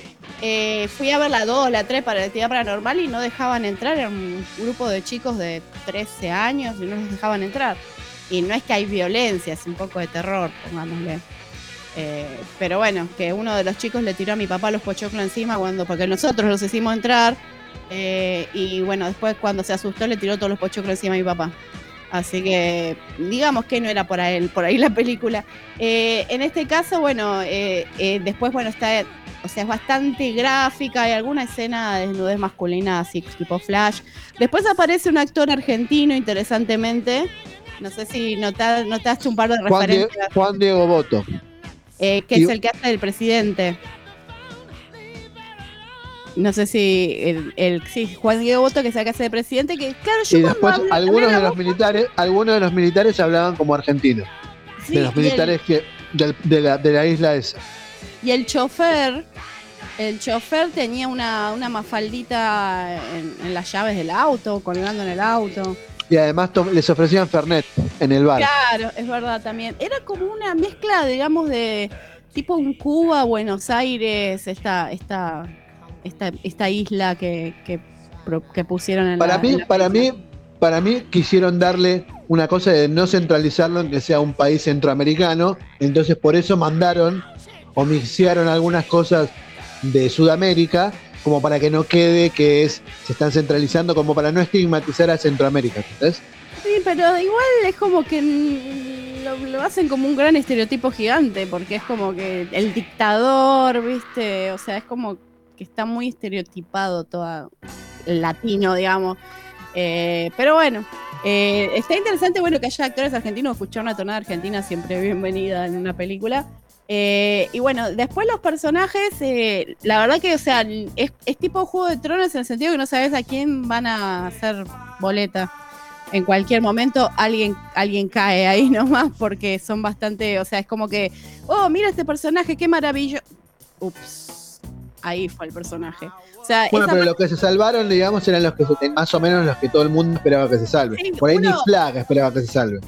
Sí, Nick Flag me dio muchísima pena, que de hecho no sé si viste la escena extra, que es importante, no, vamos a spoilear de todo. ¿No viste la escena No, no, no extra? la vi. No. Había una escena extra después de los títulos. Hay uno de los que murieron que en realidad no murieron. Bueno, o pero ese es el pacificador, es el pacificador, el Claro, ah, bueno. el- No quería spoilear ahí, por Dios. bueno. Bueno. bueno, entonces como Bueno. decíamos, el pacificador sí no murió. Pero Nick Sí, no yo, yo pensé cuando dijeron eso, dije, ay, se salvó Nick Flag. También pensé que se había salvado a Nick Flag. Sí, lo mismo dijimos con mi hijo. Vamos, vamos. Y fue como... Y, y ya queda, queda abierta para una tercera. Quedó Claro. abierta para una tercera. Está bien igual, ¿eh? Para mí mejoró un 100%, ¿eh? De la, de la primera a la segunda. Le faltó un poco por ahí como... No digo que, que por ahí que la historia no, pero por ahí que compartió un poco más la estética o algunos detalles como para que hacerlo más cohesivo. Pero es como que la separó bastante de la primera. sí, sí. Es No como sé. cuando cambia el director de Batman, que un Batman es totalmente diferente del otro. Viste que Sí, sí. cu- cuando cambia un director de Batman, lo busca la forma de diferenciarlo Roger del Moore otro. o Pierre Brosnan. Eh, eso no, Eh, no, Pierre no es Brosnan. Batman, eso es el 7. Sí, Brosnan, Pierre además. Brosnan, sí. John Connery Pierre Brosnan. o Pierre Brosnan. John Connery. No, Pierre Brosnan. Aston Catcher o Charlie Harper. No, Charlie Harper, papá. Eh, No, para la serie, eh, Charlie. Pará, pará. El Para boludo ese, eh, Wa- Walden se llamaba, ¿no? Sí. Qué sí, boludo que era, por Dios. Era, era un personaje no creíble, porque un tipo así, millonario. O sea, lo quisieron hacer entre medio un nerd, pero un nerd no tan feo, y terminó siendo el boludo este que no le da para ser de un nerd. La- sí, o sea, la, la verdad que lo vi poco, porque, o sea, lo vi cuando, o sea, lo vi en los momentos dorados de Jonah Huffman y después como que ya la mayoría de la gente la fue dejando. ¿Sabes qué me acabo de dar cuenta? De que el cumpleaños feliz y... eh, ah, no. Eh, ¿Sabes qué me acabo de dar cuenta? Que el personaje de Sheldon y el personaje de Alan son lo mismo. Son muy similares. O sea, ponele la inteligencia a Alan y, y ahí tenés a Sheldon. Sí, y- bueno, y es del un mismo personaje creador. muy estructurado. Es del mismo creador, o sea, la referencia puede estar... Es un personaje muy estructurado, pero no tanto, porque, o sea, el, el personaje de Alan tenía problemas para relacionarse con las mujeres y su matrimonio y todo lo demás, y Sheldon directamente no se podía relacionar con nadie porque era como que carecía, digamos, de, de, la, de- las habilidades de, digamos, como peor vendría a ser, entonces, o, o- o exponci- exponencialmente empeorado sería, no sé si, si queda bien la frase, pero bueno, por ahí anda la idea. Bien. Así que sí, Bueno. a mí me encantó Sheldon. Bueno, volviendo a, Escu- a Escuadrón Suicida. ¿No te ¿A vos, qué, a vos que- qué te pareció? ¿A vos te gustó? O sea, me, me gustó más que la otra, sí. Igual, Sí, o sea, a mí me mi gustó amiga no le más que la gustó. A mi amiga no le gustó, que es la, la, la- la, especialista y que le gusta, digamos, eh, DC y todo lo demás, a ella no le gustó. Me mira y me dice, esto es malísimo. O sea, Y en el ambiente, en el ambiente, en el fandom de esta gente de este, de este escuadrón suicida, de Harley Quinn y toda esa historia. ¿Qué, qué, ¿Cómo cayó la película? A mí me parece que cayó bien porque yo siempre sigo algunos canales que hacen críticas de cine, me gusta escuchar críticas top 10 y, o, o leer notas y todo lo demás, y o sea, la, la crítica en general fue buena y que sigue el material de origen, porque por ejemplo Polka Dot Man está en las historietas, Rey Tiburón está en las historietas, o sea, es como que no es que se sacaron todo de la galera y dijeron vamos a inventar acá, como por ejemplo Salvando las Distancias con el Hobbit, que te sacaron dos películas de la galera. Acá está relacionado con, digamos, si James Gunn es, digamos, es un director y digamos tiene una visión que, que gusta, pero bueno, no es para todos tampoco, porque tiene un sentido bastante, es como muy extraña la película, o sea, no es la típica película, es rara, la parte del villano, bueno, es como decir, ¿en serio? ¿Viste? O sea, es como, o sea, ya no quiero, no quiero spoilear la parte del villano para que, bueno, la vean. Es como muy loco, digamos. Es muy raro, es, es una locura. Es, es O sea, totalmente, li- totalmente lisérgico por momento en la película. Claro, porque Polka Man, o sea, uno Cuando empiezan a volar las estrellitas esas que caen en la cara de la gente, bueno, eso es un momento, eso es una locura. Eh, claro, pero es una mezcla de alguien con, no sé, con algo gracioso, medio raro. Claro, claro, o sea, Eh. es como, sí, es como algo espacial siniestro, pero a la vez, este, a la vez, este, eh, sí, no se, no se entiende no bien qué, porque con no el termina, nivel de seriedad de que uno esperaría, por ejemplo, no sé, vos tenés a alguien que tenés el alien que va a atacar y se come gente y mata a todo el mundo, pero es como que está hecho seria la película y esta película es como que se ríe de sí misma o se ríe de toda la situación, no sé cómo. bueno, pero, no pero eso, pero eso es lo que le da la, la originalidad, digamos, porque por eso a mí me parece, es más, está un poco más jugada, digamos. Sí, o sea, está, está bueno que digamos que, que le busquen otra cosa porque hay películas de DC que son un poco heavy porque Batman vs Superman me quedaba dormida en el cine. O sea, y hazlo por Marta. O sea, cualquier cosa está arriba de hazlo por Marta. cualquier cosa está arriba de hazlo por Marta. Y por ejemplo, lo que estaba por decir de los superhéroes, que uno de superhéroe espera, no sé, tipo Batman, el Caballero de la Noche, en su moto, en su auto super tanque, eh, todo dark y, y todo así. Este, acá hay un tipo que tira lunares. Eh, Claro, es como, es como, Sí, sí, es como sí. Es el antihéroe, o por lo menos el antipresencia heroica, no sé cómo, cómo describirlo, es loco. Eh, o la chica, o la la piba que maneja las Rat- ratas, Ratcatcher. eso es una locura. Sí, Dicen es una que locura. en la audición fue muchísima gente pasó y bueno, la parte de la audición era estar con las ratas y digamos bancarse porque hay gente que bueno le tiene fobia. Eh, Yo, yo por ejemplo le tengo terror. yo cuando estuve acá en casa la verdad no la pasé bueno, me gustaban los roedores, siempre me gustaban las, las- ¿cómo serían? Los hamsters y esas cosas, pero cuando tuve lauchas acá no estuvo bueno. Para nada. Ahí me dio, me empezó a dar un poco de fobia ahí, porque aparte de que te, te rompen las cosas y, y, y que se, y que parecen los aparecidas, porque de pronto sentís un ruidito y pasan así como, viste, o sea, es sí, Pero la bueno. puta que lo parió. te, Es ponen, horrible. te, ponen, te ponen nerviosito, viste. Te pedicia Ah, la comida. Que te pedicia mi- comida. Mi, Comida. mi perra es Comida. mi perra, que ya no está, La lata. que era Blackie. Lata, satén. En la satén, No, ajito. por Dios, qué No, asco. por Dios. boludo. Ajito. Mi perra la- las cazaba. Mis perras las cazaba. Vos prendías la luz y estaba la perra sentada en la oscuridad esperando. O sea, qué gato ni gato. Eh, Bueno. Te las cazaba. Sí, es que. Pero es que sí, es que hay muchos, hay muchos gatos que hacen, muchos perros que hacen eso, que Sí, no. cazan, la- que cazan Bueno, pero volviendo al cuadro, volviendo al cuadro suicida. Entonces, así como para ir cerrando, vos qué, qué, qué, qué- cuál es tu, cuántas palabras le das y cuál es tu comentario final, digamos, para definir este Escuadrón Suicida Ah, 2. Lo que quería agregar es que me gustó Harley en esta película antes. O sea, me pareció más Harley que en la anterior. O sea, es como que la actitud le pegaba más a Harley que el mismo lo que vi en Aves de Presa, que también me quedé dormida. Así que me pareció como que, o sea, esa actitud de locura que tiene, pero es que como loca, linda, simpática, pero peligrosa, me, me gustó más en, en esta. Sí, Así que bueno. Está más. Sí. Sí, está O bueno, sea, igual bueno. no deja de ser toda una gran bizarreada. O sea, es una película que, que, o sea, no me tomen en serio, no sé cómo explicarlo. No es algo serio, tipo vamos a ver Alien o, o alguna cosa así. Eh, a ver, de cinco Paolas les doy tres. Eh, Bueno, yo no, no concuerdo, se- ¿eh? Yo le doy cuatro. Yo le daría no cuatro a Andrés. Yo O le daría cuatro. Para mí estuvo buenísimo. Sí, o sea, yo soy más por ahí de Marvel quizás porque uno le metieron tanto Marvel que ya termina siendo, viste, como la propaganda de los Simpsons cuando decían estaban viendo Fox y todos repetían como zombie, estábamos viendo Marvel. O sea, es como que quizás nos acostumbramos tanto a Marvel, eh, pero Perdón, está perdón. bueno.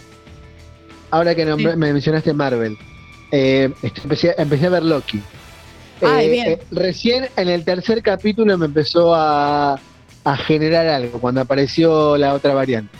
Recién ahí Sí, me sí. empezó a generar algo. Antes me dio que no le encontraba mucho él. Mira, Como que un poco me aburría. A mi hijo lo aburrió directamente, que es más chique, tiene nueve años. Sí, a mí- Por momentos, pero bueno, ahora aparentemente está bueno. Lo que sí parece que está bien, me dijo mi hijo, es que está, que ya está por salir What If, o sea, la de los multiversos. Sí, ya salió Warif. O sea, mi amiga está en el comedor, no le puedo preguntar ahora, pero bueno, no la tengo cerca. Pero sí, salió Warif, me, me habían comentado.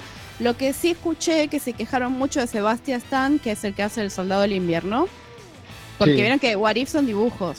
O sea, es animación. Sí, bueno, y dicen que es malísimo haciendo la voz y empezaron a salir un montón de comentarios de Sebastian Stan no puede, no puede hacer de actor de voz, qué malo que es, o sea, así bastante crudos, porque vienen que los fans o te aman o te destruyen. Eh, Sí, sí, así sí. que, bueno, parece que no gustó Sebastian Stan como actor, dice que, que la actriz que se llama Hailey, creo, la Hailey, eh, la, la actriz que hace de la Capitana América, que es la, la novia de Steve Rogers, que dicen que ella la está pasando genial y que el otro es como que le cuesta mucho, porque tampoco es tan fácil, o sea, imaginarse la situación, reaccionar y hacerlo creíble. A mí me saldría horrible. Pero bueno, la gente no es tan comprensiva. Así Bueno. que bueno. Así que bueno. Y bueno, Ah, y perdón, y ahora voy a- no sé si empezaste a ver, no sé si te gustaba vos He-Man, porque salió no la una vi de He-Man. todavía. No Yo la voy a empezar a ver ahora, también, voy a empezar a ver. Es más, Eh, creo que ahora cuando terminemos esto me voy a poner a ver de He-Man. Eh, sí, escuché y leí varias cosas eh, y depende a quién escuches. O sea, hay gente que dijo, copado, qué buena visión, hay gente que dijo, say what. Así que, bueno, quiero ver en qué, en qué lugar estás. Como decía Matías Martín, chabón, ¿de qué lado estás? Por el poder de Grayskull. Bueno, yo ahora lo voy a mirar a eso. Pavo, Dale, te quiero Bueno. agradecer como siempre y despedirte hasta el próximo programa. dale. La semana que viene vamos a hablar un poco también de los chusmeríos con el tema del espectáculo y las franquicias y las plataformas y el cine, que me imagino que algo habrán escuchado. Y algunos temas más que irán surgiendo en la semana porque hay que estar con, con las noticias recientes, ¿no? Ahí, calientes. Muy bien. la Muy bien. Te mando un abrazo Les grande. mando un abrazo virtual y nos, nos, nos estamos Chao, Pau. escuchando la semana que viene. Hasta la próxima. Bye bye. Bye bye. Estamos en vivo, en punto y aparte. No te muevas, quédate ahí ya. Nomás tenemos una entrevista de lujo con mi amigo, conocido mundialmente ya, trascendiendo las fronteras, trascendiendo todo esto que, que nosotros dejamos de hablar siempre, que estamos poniendo el ojo en la cuestión, el loco del TC. Pero antes vamos a escuchar un tema para ir entrando en, calor.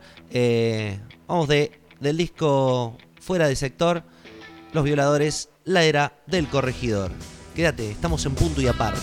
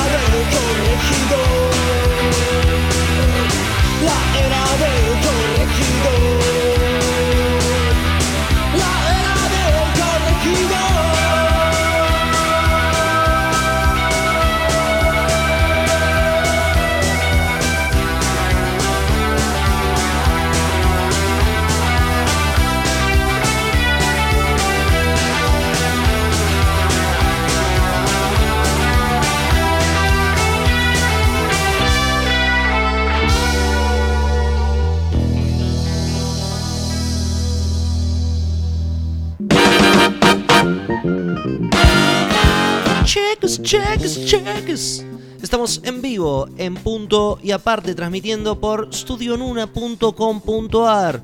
Estamos las 24 horas del día y de la noche prendidos a esta maquinita, pasando música, haciendo contenido vario que podés encontrar tanto en Spotify como en anchor.fm, en este caso barra 15 con números, centavos, o también en Spotify en espacio 15 centavos. Es gratuito, material distribuido así para la gente que quiere llegar. También podés encontrar también el contenido de Estudio Nuna con todos los programas que estamos pasando y estamos armando acá en este gran espacio. Mandamos un saludo al Mago Mota, a toda la gente que, que hace de alguna u otra manera que lleguemos a, a todos lados. Va creciendo día a día la cantidad de reproducciones que suelen eh, suceder en los programas que, que se van alojando en espacio 15 centavos. Así que bueno, eh, ahora la- ya está, pasamos la parte del chivo, listo, cum- cumplimos con todos los, los contratos y ahora arrancamos esta parte. Eh, ¿Estás ahí, Andrés, no? Bueno, eh, te quiero contar que tenemos un invitado en el día de hoy, eh, del cual me gustaría ponernos... Acá estoy, acá estoy, acá estoy. Me gustaría ponerte en contexto, ¿viste? Hoy hablábamos de, de este eBay, de eBay. ¿eBay era? No. El que entrevistó a Messi, bueno. Ibai, Ibai Llanos. Ibai Llanos. Vamos a ponernos en contexto y después damos paso a, a saludar a, a mi querido amigo conocido, conocido luego de un reconocimiento de YouTube que te da una placa, te da todo, el loco del TC. Eh, empieza todo en un programa, en, una carrera para... Viene ahí de tanto tiempo. Tanto tiempo. Y vemos a ver el chivo, loco. ¿Qué es lo que más extraña de la carrera? El ruido este, escuchá el ruido, escuchá. ¡Guau! Eso, ¡guau! es, un, es una música, es algo impresionante. Que te corre por las venas. Por las venas, Es impresionante, esto es, eh, no es inexplicable. Y es que una familia, no, no hay bronca, mira que mirá, puede estar el foro al lado y es una pasión muy buena, ¿viste? Vos vas a ver un partido, algo te, ne- te pelean, no, acá es una pasión y te corre por las venas el ruido y vamos todos por los fierros. ¿Mañana asadito? Asadito, corderito, Ah, bien, vinieron con todo. todo, todo, ¿viste? Todo va, eh. Wow, wow, mano, cry, todo, ¿viste? Vamos, vamos. ¡Eh! arranca Y, ahí vemos. wow, wow, wow, wow, wow, wow, Y ya estábamos nosotros, ¿viste? Cuando termina la carrera, ahí empezamos a comer, chupar, gane quien gane, vamos, viva la joda. ¡Y! ¡Pu, pu, pu, pu, pu! Vamos, Vamos, chabón. Vamos, salgo mi Vale. vieja, loco. ¿dónde salgo, loco? Te hago una pregunta. El pollo no va a venir más a las carreras. Voy a empezar a venir yo. ¿El pollo o yo? Vos, loco.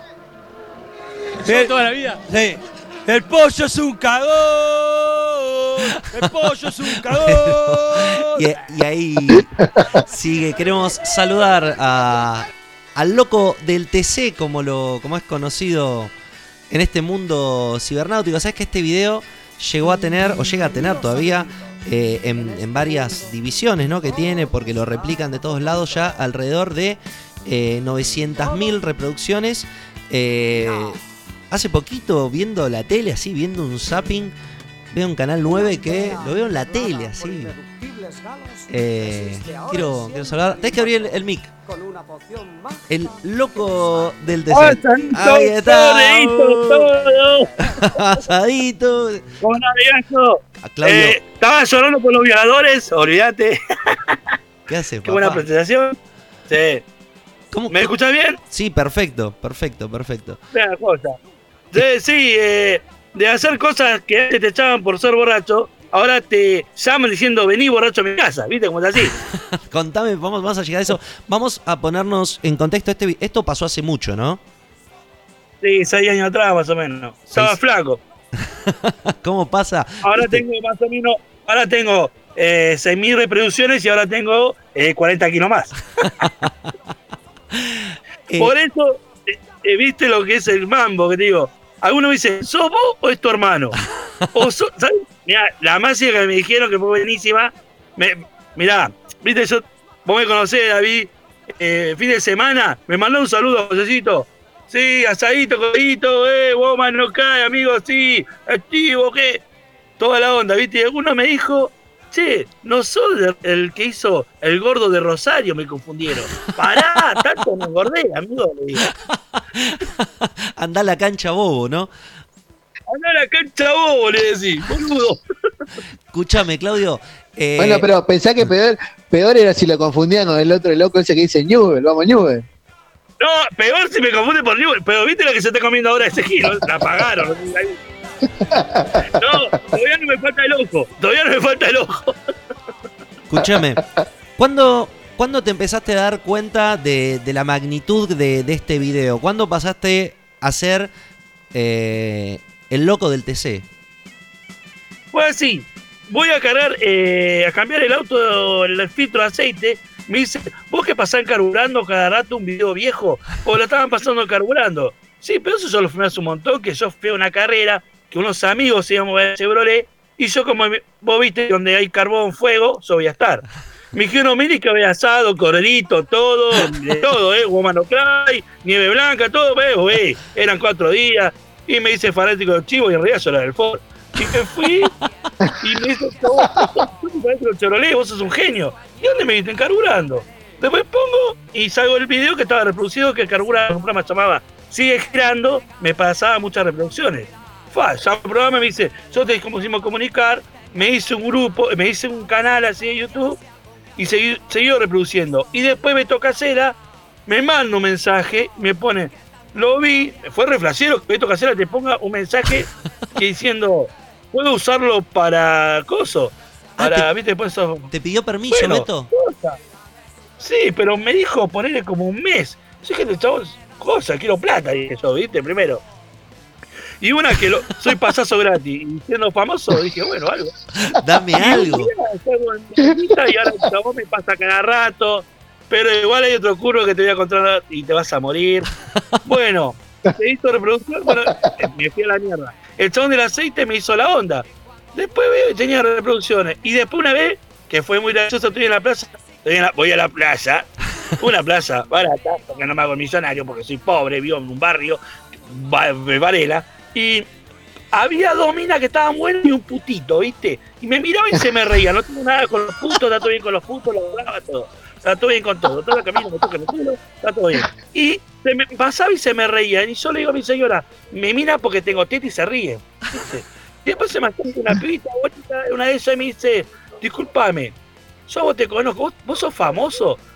No, lo único que hice fue un video de sí, le digo, ah, de ahí. ¿Y sabes lo que me dijo? Yo pensaba que as- eras actor del marginal. Peor, me trató que actué en chorro. Yo ¿viste? pensaba que iba a decir, bueno, eh, pensé que era Leonardo DiCaprio teniendo la mina antes de hundirse, no, como chorro, ¿viste?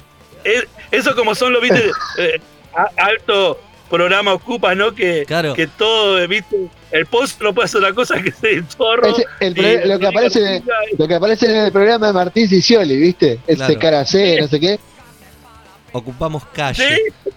Che, escúchame, bueno, vos fijate que mediante la magnitud de estas cosas, eh, uno después ya se va haciendo. Si, si la sabes pilotear, eh, podés llegar a entrar o, o algo en, esta, en estas producciones. Vos sabés que, por un lado, te, te quiero agradecer y quiero, quiero exponer, ¿no?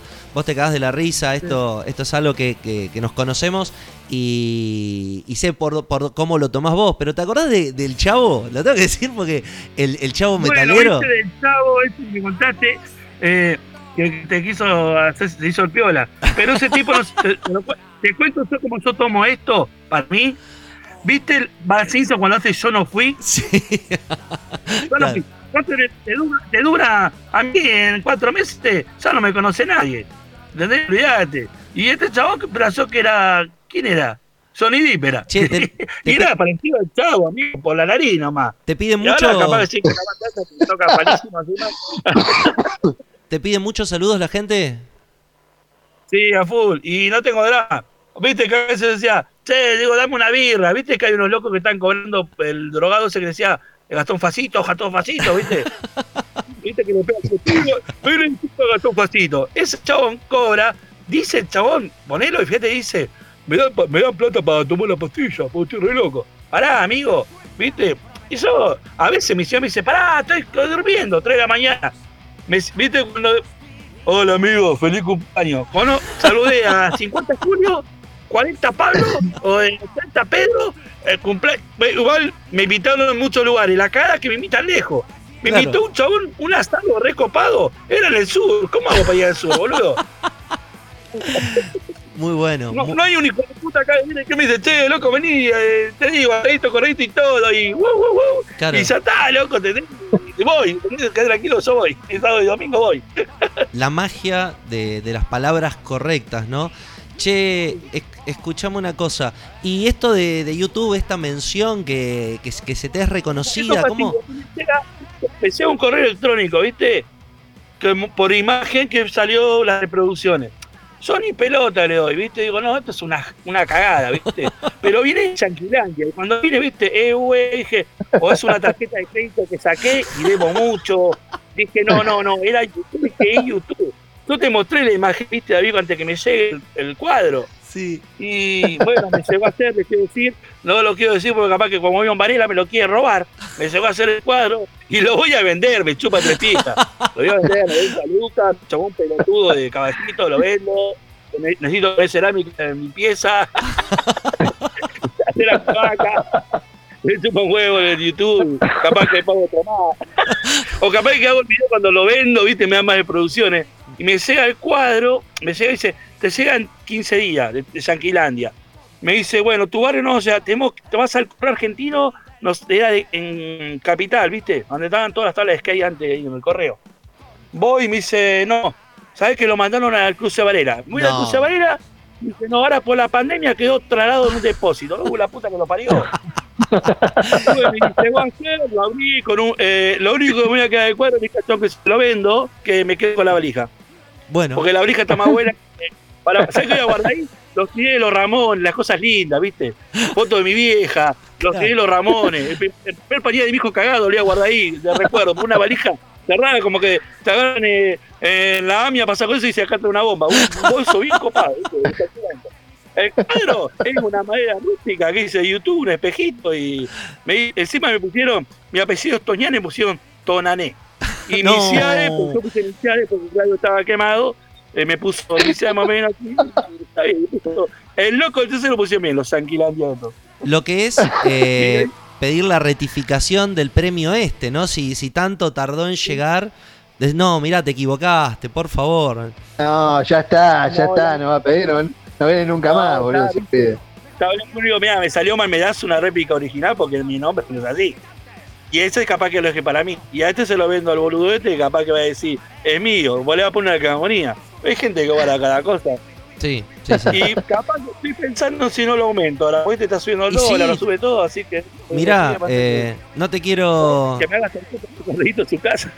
te- no, no, no quiero incidir en, en la decisión ni nada, pero es un buen, un buen negocio, ¿no? Hacer un video de, de un boxing cuando abrís la caja, tenés el premio y, y bueno, y después lo No, vendés, no. lo filmás todo como, como, un, como un reality. Igual, igual le tenés que poner emoción cuando ves el premio, Claro. para que valga más después, ¿entendés? Como, No, lo abrís, lo abrí, uh, la eh, puta que lo parió, Claro. qué emoción.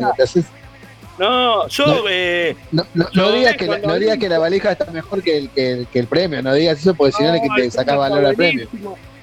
Olvídate, lo que pasa es que ahora el premio me sirve más la plata que el premio. La valija la amo. Pero cuando lo abrí, yo me emocioné. Me emocioné como viendo un argentino en el mundial a Diego Marón haciendo el gol del 86 de los ingleses. Pero igual, ya se me fue, fue un gol. Y ahora ese gol ya fue y ahora digo, no, pero si tengo que terminar en la casa, loco. Capaz que hago otro gol más, amigo, quién sabe, o no. Bien ahí. y Capaz eso- que pinta otro asadito, corredito y todo, y wow. Bien, bien, bien, es el propósito, ¿no? Me- yo te aplaudo y te y apoyo totalmente, o sea, si, si le puedes sacar un verdadero uso, un fruto, y mirá, mirá qué loco, ¿no? Esto Ah, y de... tengo un premio más que capaz que no lo quiere nadie, que una vez gané borracho un premio por eh, jugar al truco, jugar al truco. Así, Viene- Pero no es que gané, es que estaba Y borracho encima, está, estaba borracho. Íbamos a la final y el que estaba delante mío cantó mal y lo, lo gané yo. Y así, No. y gané ese premio. Pero ese Pero, no pero, lo quiere nadie. y, y- y estaba borracho cuando jugaste el torneo ese? No, mamadera. Vos sabés que eh, Claudio es. Hace años que, que- que nos conocemos. eh, hace poquito, hace horas nomás, se, se termina yendo Piltrafa de, de este plano existencial. Sí, que fue. ¿Qué, opinión vos, tenés de los violadores? En tu casa, ¿te acordás? Yo estaba quebrado, tenía el bajo, y hicimos una vez un tema de violadores, que no sabía que vos hacías con el bajo, porque yo era maduro. Yo hasta ahora sigo siendo las tres notas en el bajo, estoy un parado en el pan. Y me dijiste, vamos a hacer el tema de los violadores, el orgullo argentino, ¿cómo era puta madre? Mirá, me cagué. Hicimos Represión. no, de represión, represión hicimos. Represión. Y tu mamá estaba cocinando al lado y dijimos, doña, vengan a verlo, escuchá cómo son este tema. Para nosotros era porque estamos to- tocando eh, en obra. Y era tu mamá la que la miraba. Te- eh, como, como Pero, pero- pero esa es la actitud, eso es lo que hay que hacer. Escúchame, ¿qué, Sí. te, pa- ¿qué te parecieran los violadores? ¿Te gustan? Sí, a full. Fue un- una historia del pan muy linda, muy hermosa. ¿Te parece Yo si, mucho. si escuchamos un tema, eh, cualquiera? ¿Qué tema te gustaría escuchar? Cualquier banda, cualquier... ¿De los violadores? No, cualquiera. ¿Qué tema te gustaría escuchar? Y me gustaría poner... Uy, me matás. ¿Uno de Flema? Bueno, ¿cuál? Eh, aún te recuerdo. Bueno, estamos en vivo eh, en punto y aparte, hablando con el loco del TC, riéndonos un poco. Tenemos, tenemos toda la mesa servida, ¿no? Pasito, Eh, corderito. loco. Claro, claro, lo que, lo que era, ¿no? Ir a ver una carrera y aparte llevar la carne, porque eso es lo que tiene la magia del TC. Eso es algo que coincido que quizás es lo que lo hizo más representativo al video. La familia de lo que es eh, las carreras, diferente a lo que es el enfrentamiento que se da en, en el fútbol o en otros deportes, ponele, que, que tienen Muy- más rivalidad. Es verdad, es muy. eh, yo ponerle si estaba. eh, lo, yo en ese momento. Yo porque te casas a dormir toda una noche. Nos quedamos a dormir, yo estaba con lo, estuve con lo del Doge, con lo del Chevrolet, estuve con lo del Ford. Y si estaba el Lamborghini Diablo, estaba con eso también. Claro. Y no, eh, una buena onda fue. Igual yo lo seguí un par de veces, como, como cinco veces más, fui como todo loco, porque me empezaron a querer. Malo de cuando iba a las carreras me decían, eh, vos saliste encarburando, ¿viste? y después fui engordando y ahí me fue conociendo. La magnitud que tiene un video. Vamos a escuchar un tema y seguimos un ratito más. Dale. Estamos en vivo, punto y aparte.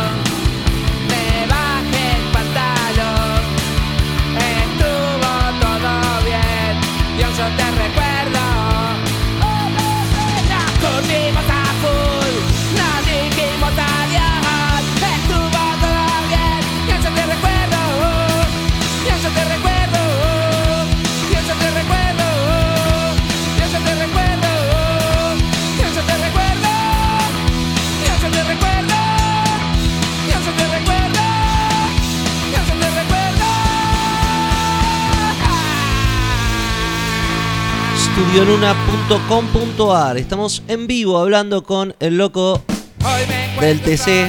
Estamos escuchando Flema porque, porque sí, porque está bueno escuchar Flema. Escúchame, en pocas palabras me tenés que responder estas preguntitas, es un ping-pong. Eh, ¿Qué opinas del Papa? Es un pelotudo. ¿Qué opinas de Messi que se pasó al PSG? Es un enano que si no es Messi, si no, no le daba los medicamentos, era un enano virgen. ¿Qué opinas de la foto de Alberto con toda la gente y la festichola y la gente que entraba y salía? Que toma, mar- toma más merca que yo cuando tenía 18 años. ¿Qué opinás de Juan D'Artés? Juan D'Artés. ¡Ah! El que le gusta las pibitas. Y. No, no lo invito a un cumpleaños de mi sobrina ni en pedo. Sape. Estamos en vivo, en punto y aparte, charlando un poquito con el loco del TC. Contame, Claudio, ¿algún proyecto musical, algo? ¿Estás por ahí craneando algo? Eh, estoy haciendo algo con un amigo, pero tranca, ¿viste? Eh, Como que me invitaron a cantar, pero viste que con la pandemia todo, voy bien a ensayo, me dicen, neta colgada, hice unos temas, le- leí eh, sí, como cinco temas copados que hice. Uno se llama los, un tema que me gustó mucho que se llama Los Ojos Claros. Con los ojos claros, me arruinaste el país. Ese le cantaba a Mac. Y que me fue un boom. Y encima el chon que tocaba la viola le ponía una distorsión muy copada, ¿viste? Y dije, ese tema iba- a ser boom. Se lo regalé y ahora lo está tocando el chabón, ¿viste? Bien. Y ahora estoy tocando, pero eh, tranqui. Quiero hacer algo para año que yo digo que estoy tocando nuevo. Bueno, bien, bien, bien. Quiero contarle a la gente que eh, en año 2005, 2006, tenías una banda, Sí. una formación llamada Pasto Seco, que tocaba una mítica banda que, que terminaron preguntando luego de su disolución. Llegaba a Rincón, una vuelta había Pasto Seco y, y, y bueno. Yo tengo una anécdota con esa banda que, mirá la, la- el, el ímpetu que le ponía, que le presté la guitarra, le presto una guitarra, una, una estrato, viste, esa negra que tiene blanco abajo de las cuerdas, y mirá cómo tocaba que se rayó los dedos. eh, se rayó los dedos como, como una zanahoria en un rallador, y la guitarra era sangre. Bien a lo Iggy Pop, viste, cuando se corta el, pecho, y bueno, no me olvido. ¿Sabés qué te eso? Que yo nunca dije. Había una pelotuda sacando fotos y dice, me quedé, en ese tiempo no era tanta foto, me quedé sin rostro. Digo, sacar una foto a la guitarra que todos los dedos tocando unos 10 temas y, y ya la habíamos limpiado. Digo, no, loco, corte igual. En ese tiempo también todos pensaban que yo tenía sida por estar contra loco. Pero era una foto, una guitarra que dije, fa, loco, cómo me se ve, loco, con eso. Fue hermoso. Igual ese día ahora hicimos tapo, había gente que pogueaba unos par de locos. Hemos llegado que 50 personas lo seguían, loco, y hacían, y sabían los temas, loco. Sí, Pasa que viste la falopa después te comen. sí, eh, eh, es, verdad, es verdad, no, es Yo verdad, es le conocí el amor de mi vida y un pibe. Sí, sí, sí, sí, sí, sí. Así que, qué bueno. Eh, estamos en vivo escuchando algunos temas. Eh, el punk como, como un movimiento que se va apagando, se va consumiendo cuando los referentes o terminan presos o terminan muertos o terminan en ese panteón del olvido en el cual eh, vuelven a, quedar ya como, como clásicos, ¿no? ¿Qué banda te, te inició así en el mundo del punk y decís hoy todavía que no sea los Ramones, ¿no? Yendo a lo, a lo, a lo obvio. No, no, no. Mirá, digo, los violadores fue una loca que hasta ahora conozco hace un montón que era Evangelia. Si no te miran, si no te miran muertos, lo que sigue en el pan te miran Evangelio, o nuestra organización, o presos. Y esta te mira Evangelia, pero tiene ya 55 años. Esa me, esa me hizo escuchar a los violadores y todos tus muertos. Después de ese tiempo que éramos todos pobre casera, hermética, le mandábamos. Después fue Flema, La Posa Record y después Corbuto, ya es lo máximo que hay que me destruyó el cerebro. ¿Es Corbuto? A ver, ¿qué tema escuchamos de Corbuto? Poné anti todo. Nada más hacer, poné. ¿Cuál? Nada más hacer. Bueno, ¡Nada más hacer! ¡Ah! Qué loco, ¿eh? eh, no, no lo tengo ese. Mira, justo Igual ese te- teníamos algo de. eh, igual algo de punk le poníamos también nosotros. Encima con vos tocamos con, con vos y con el bajista. Tocamos muy bajo y con tu bajo de horrible eso. También otra vez al final no sabemos afinar nada. Yo tampoco hasta ahora afinado. no. Vamos a escuchar nada nuevo. Quiero afrontar lo que pasa. Sé que estamos en el medio a ambos lados la mentira. Los designios de Satán, el desastre y la locura. A la verdad se la calla con un montón de mentiras.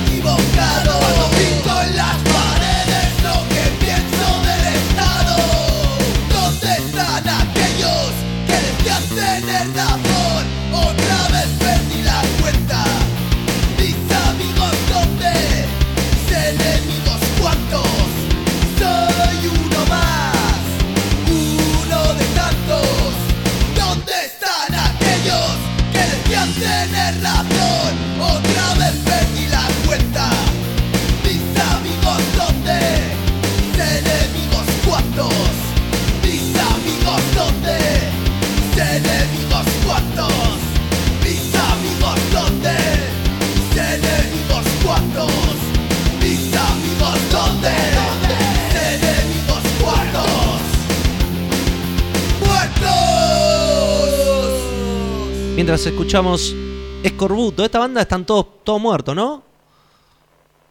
Sí, están todos muertos. Estaba el tal uno que era el batero, que quedó ahora hace Paco, que estuvo rando por acá, que no lo dejaron tocar. Cuando íbamos por acá lo sacaron matando. Sí, Pero no. Sí, están todos muertos. Una banda no, clásica. todos jóvenes, pero muy eh, 27, 28 años. Muy buena, muy buena banda, loco. Muy buena banda. Te juro, unos discos lindos y discos hermosos y divinos que escucharlo. También tiene roman- su- cosas románticas y de lucha que Sí. te pegan. Sí, la letra Te anarquista. pegan como la que el sapo. eh, eh. Bueno, che, Claudio, te quiero agradecer un montonazo que, que me hayas prestado tu tiempo para, para hablar un rato. Eh, y nada, che, cualquier, cualquier novedad de cuando te llegue el premio, cuando, cuando hagas el unboxing, cuando, cuando lo quieras vender, queremos estar, tener la primicia de estar transmitiendo eso y ser lo- los, los interlocutores de ser posible de ese momento. Ah, vale, Y después te cuento A ver. que dentro de un mes voy a, salir, voy a salir en Canal 9 en un programa es el show del problema. Y ahí sí voy a sacar factura. A ¿Qué onda eso? Che, pero Eso es algo muy loco, pero eh, está todo, ya fui a buscar, el- me dieron un, se me está quedando sin batería encima, la concha la madre. Eh, me dieron un coso para estudiarlo y dentro de un mes, más o menos septiembre, salgo en vivo. Y hago, viste, eso, tú, ¿vos viste el show del programa? Tú una bizarreada, como era antes Sí. Zapping TV con Polino, uno no así. Y yo voy a salir así que ¿Y a vos qué me dejaron por, por- a mí me, me dejó mi señora por ser gordo y obeso por muchas eh, corderitos ahí y todo y quedó obeso. Y entonces dejo a mi señora, no la como y como asadito cordito y entonces me tengo que buscar hombre. ¿Viste? Un problema así. Igual yo dije que más plata quiero, así ya con este, y ahí con este compro la cubierta del auto, así que fe Todo para lucrar, nada más. Bien, bien. Menos que le chupe la pija a, ningún- a uno, no hay plata. O, o si esa es la escalera para entrar, no sé, a Carlos Paz, a. qué sé yo, por ahí te toca un Sofovich, un Porcel y, y llegás a- al teatro, no sé, miralo por ahí. Sí. Viste que ahora está de moda, viste que está el gordito se parece y también la está pegando. Digo, capaz que ahora pinta lo gordo y no adelgazó más, quedó piola ahí. Está bien, está bien. Por más cupos en el Congreso. Vamos a, Ah, a, vale, olvidate. a crear. Y un- no sé si me mando ahora que están votando, me hago dirigente político o algo. Si tenés gente loco, aprovechalo. yo te voto de una, loco, ¿eh? Yo Sí, te voto de una. Yo también. Olvídate. ¿Querés lanzar? Wi-Fi para todos gratis. Esa es la clásica, ¿viste? ¿Querés lanzar tu campaña ahora? Nosotros vamos a apoyarte como candidato, Claudio. El loco del TC, candidato. Hago el spot, viste, así de ha- hagamos, hagámosle la intro, eh, David, hagámosle la intro, mira, por ejemplo. Pará, tendríamos que buscar yo- una canción para entrar. A ver, decimos, tiene que ser algo tropical, algo. O, o mirá, A ver, se me ocurre. Vos andá pe- peinándolo, cam- cambiate la camisa. Ponete esta remera. Una de los, una de charros o, o de Leo. Mateo. Ahí. una de Leo Mateo y Luis Sorón. Mirá. Decía que quedo sin batería, boludo, la cosa vale, mandale, una de Leo Luis Sorón, la tío, de la una de Sorón. Una de Leo Matioli. Bueno. Y. Algo así, así que cuento mi historia para que me voten lo que un barrio. Ahí está. Arrancaría de esta manera. No. Esto no- Ay, mandale, mira. Ay, mandale, mandale. Y tu barrio no tiene asfalto. El- la calle te llena de mierda, no tenés cloaca. El gas te queda justo el día de lluvia cuando tu hija está haciendo tortafita. Votame a mí, el loco del TC. Te ponemos cloaca, gas. Y, si- y no pagas luz, te enganchamos gratis, amigo. ¿Sabes dónde? Del tren que pasa por el tren de eléctrico, hacemos una toma. ¡Uh, me quedé sin batería! ¡Me quedé sin batería! ¡Se me apagó el teléfono, muchachos! Voten. Todavía sigue, todavía está, todavía está. Todavía está. Voten al loco Eh, del bueno, me TC. dice, apagando, me dice, estoy como terminando cuando me estoy hundiendo en la lava, la puta que lo parió, eso me pasa por ver mucha porno. Se me está apagando el teléfono. ¡Qué hijo de puta! ¡Lo estamos viendo! Abrazo grande, creo la mejor nota. Sí, no, no, no. El final fue ni que lo hubiésemos planeado, boludo.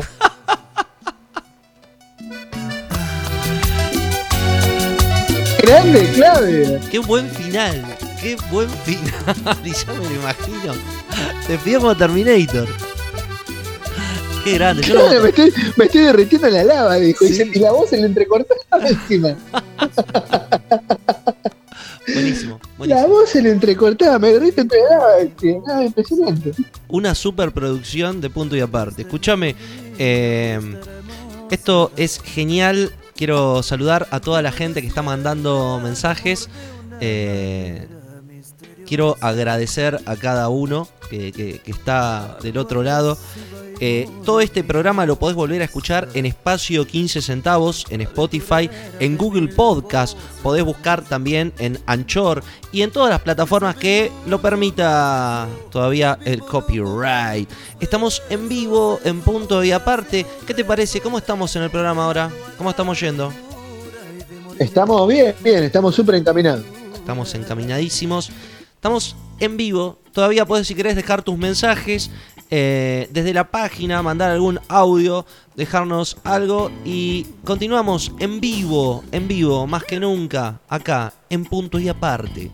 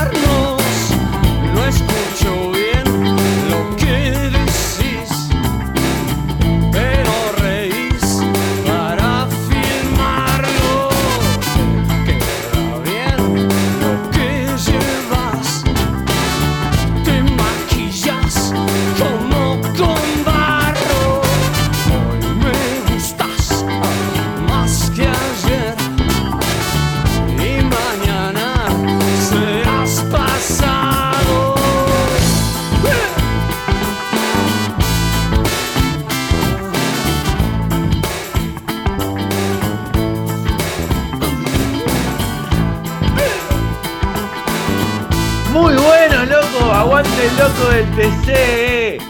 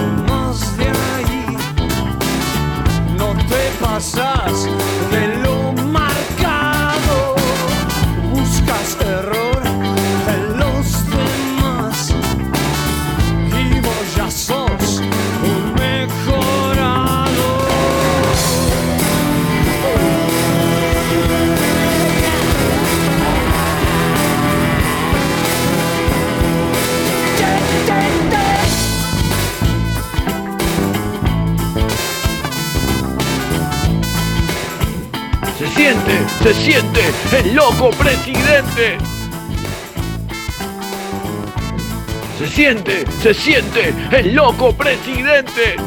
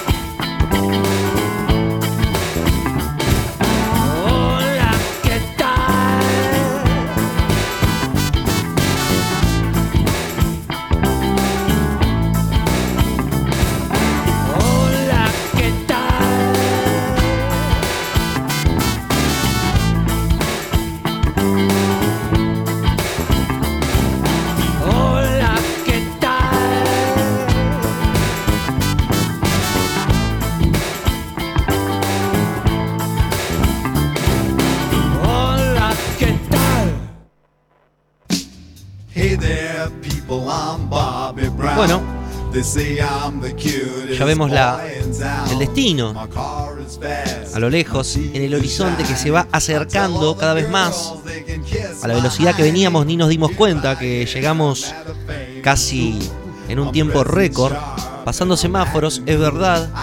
Después las multas alguien las va a pagar, total el coche y el registro no tengo, el coche no es mío y el registro no es mío. y así podía contarte otra historia. Pero llegamos, lo importante es que llegamos. eh, con lo que nos vamos a encontrar hasta la semana que viene, no lo sé, es un camino bastante largo, bastante sinuoso, pero lo importante es que vamos a caminarlo. Y sí, no queda otra.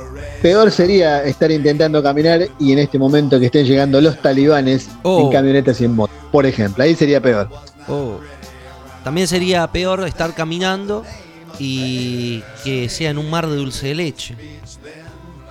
También sería peor No, dulce de leche, es lo mejor que hay, boludo. Pero si estás caminando te vas hundiendo, hundiendo, hundiendo y la misma codicia, la gula, la Y que bueno, llevó a la muerte en la Pasaré noche haciendo, triste. pasaré haciendo así y si no está ahí, está ahí.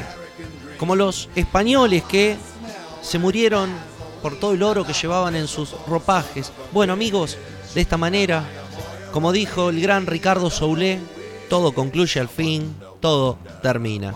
De esta manera ponemos fin a este ciclo ininterrumpido, este carrusel de sensaciones que va para arriba, para abajo, para arriba, para abajo. Nos vemos en la semana que viene, ya desde el sábado, buscar nuestro contenido Pero- en Spotify. Pensé que terminábamos el ciclo, boludo. Dije, este no me avisó nada.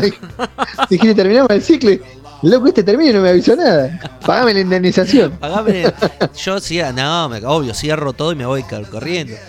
Obvio, ni a palo, no- ni te aviso que, cer- que- cerramos. lo compraron unos rusos, Claro. compraron unos rusos. Vas a venir a trabajar y va- te vas a encontrar con otra gente. Y David, Unos rusos que te van a entender. Gutes de la tierra del chocolate venía. Sí. Amigo, nos despedimos. Bueno, padre, Hasta el próximo programa. abrazo, chau. They say I'm the cutest boy in town. My car is fast, my teeth are shiny. I tell all the girls they can kiss my hiney. Here I am at a famous school. I'm dressing sharp and I'm acting cool. I got a cheerleader here wants to help with my paper. Let her do all the work and maybe later I'll rave her. Oh God, I am the American dream. I do not think I'm too extreme, and I'm a handsome son of a bitch. I'm gonna get a good job and be real rich. Get a good, get a good, get a good, get a good. Women's liberation came creeping all across the nation. I tell you people, I was not ready when I fucked this dyke by the name of Freddie. Speech then, all she tried to make me say when she had my balls in a vice, but she left the dick. I guess it's still hooked on, but now it shoots too quick. Oh God, I am the American dream, but now I smell like Vaseline, and I'm a miserable son of a bitch. Am I a boy or a lady? I don't know which. Wonder, wonder, wonder, wonder. So I went out and bought me a leisure suit. I jingle my change, but I'm still kinda cute. Got a job doing radio promo. And none of the jocks can even tell I'm a homo.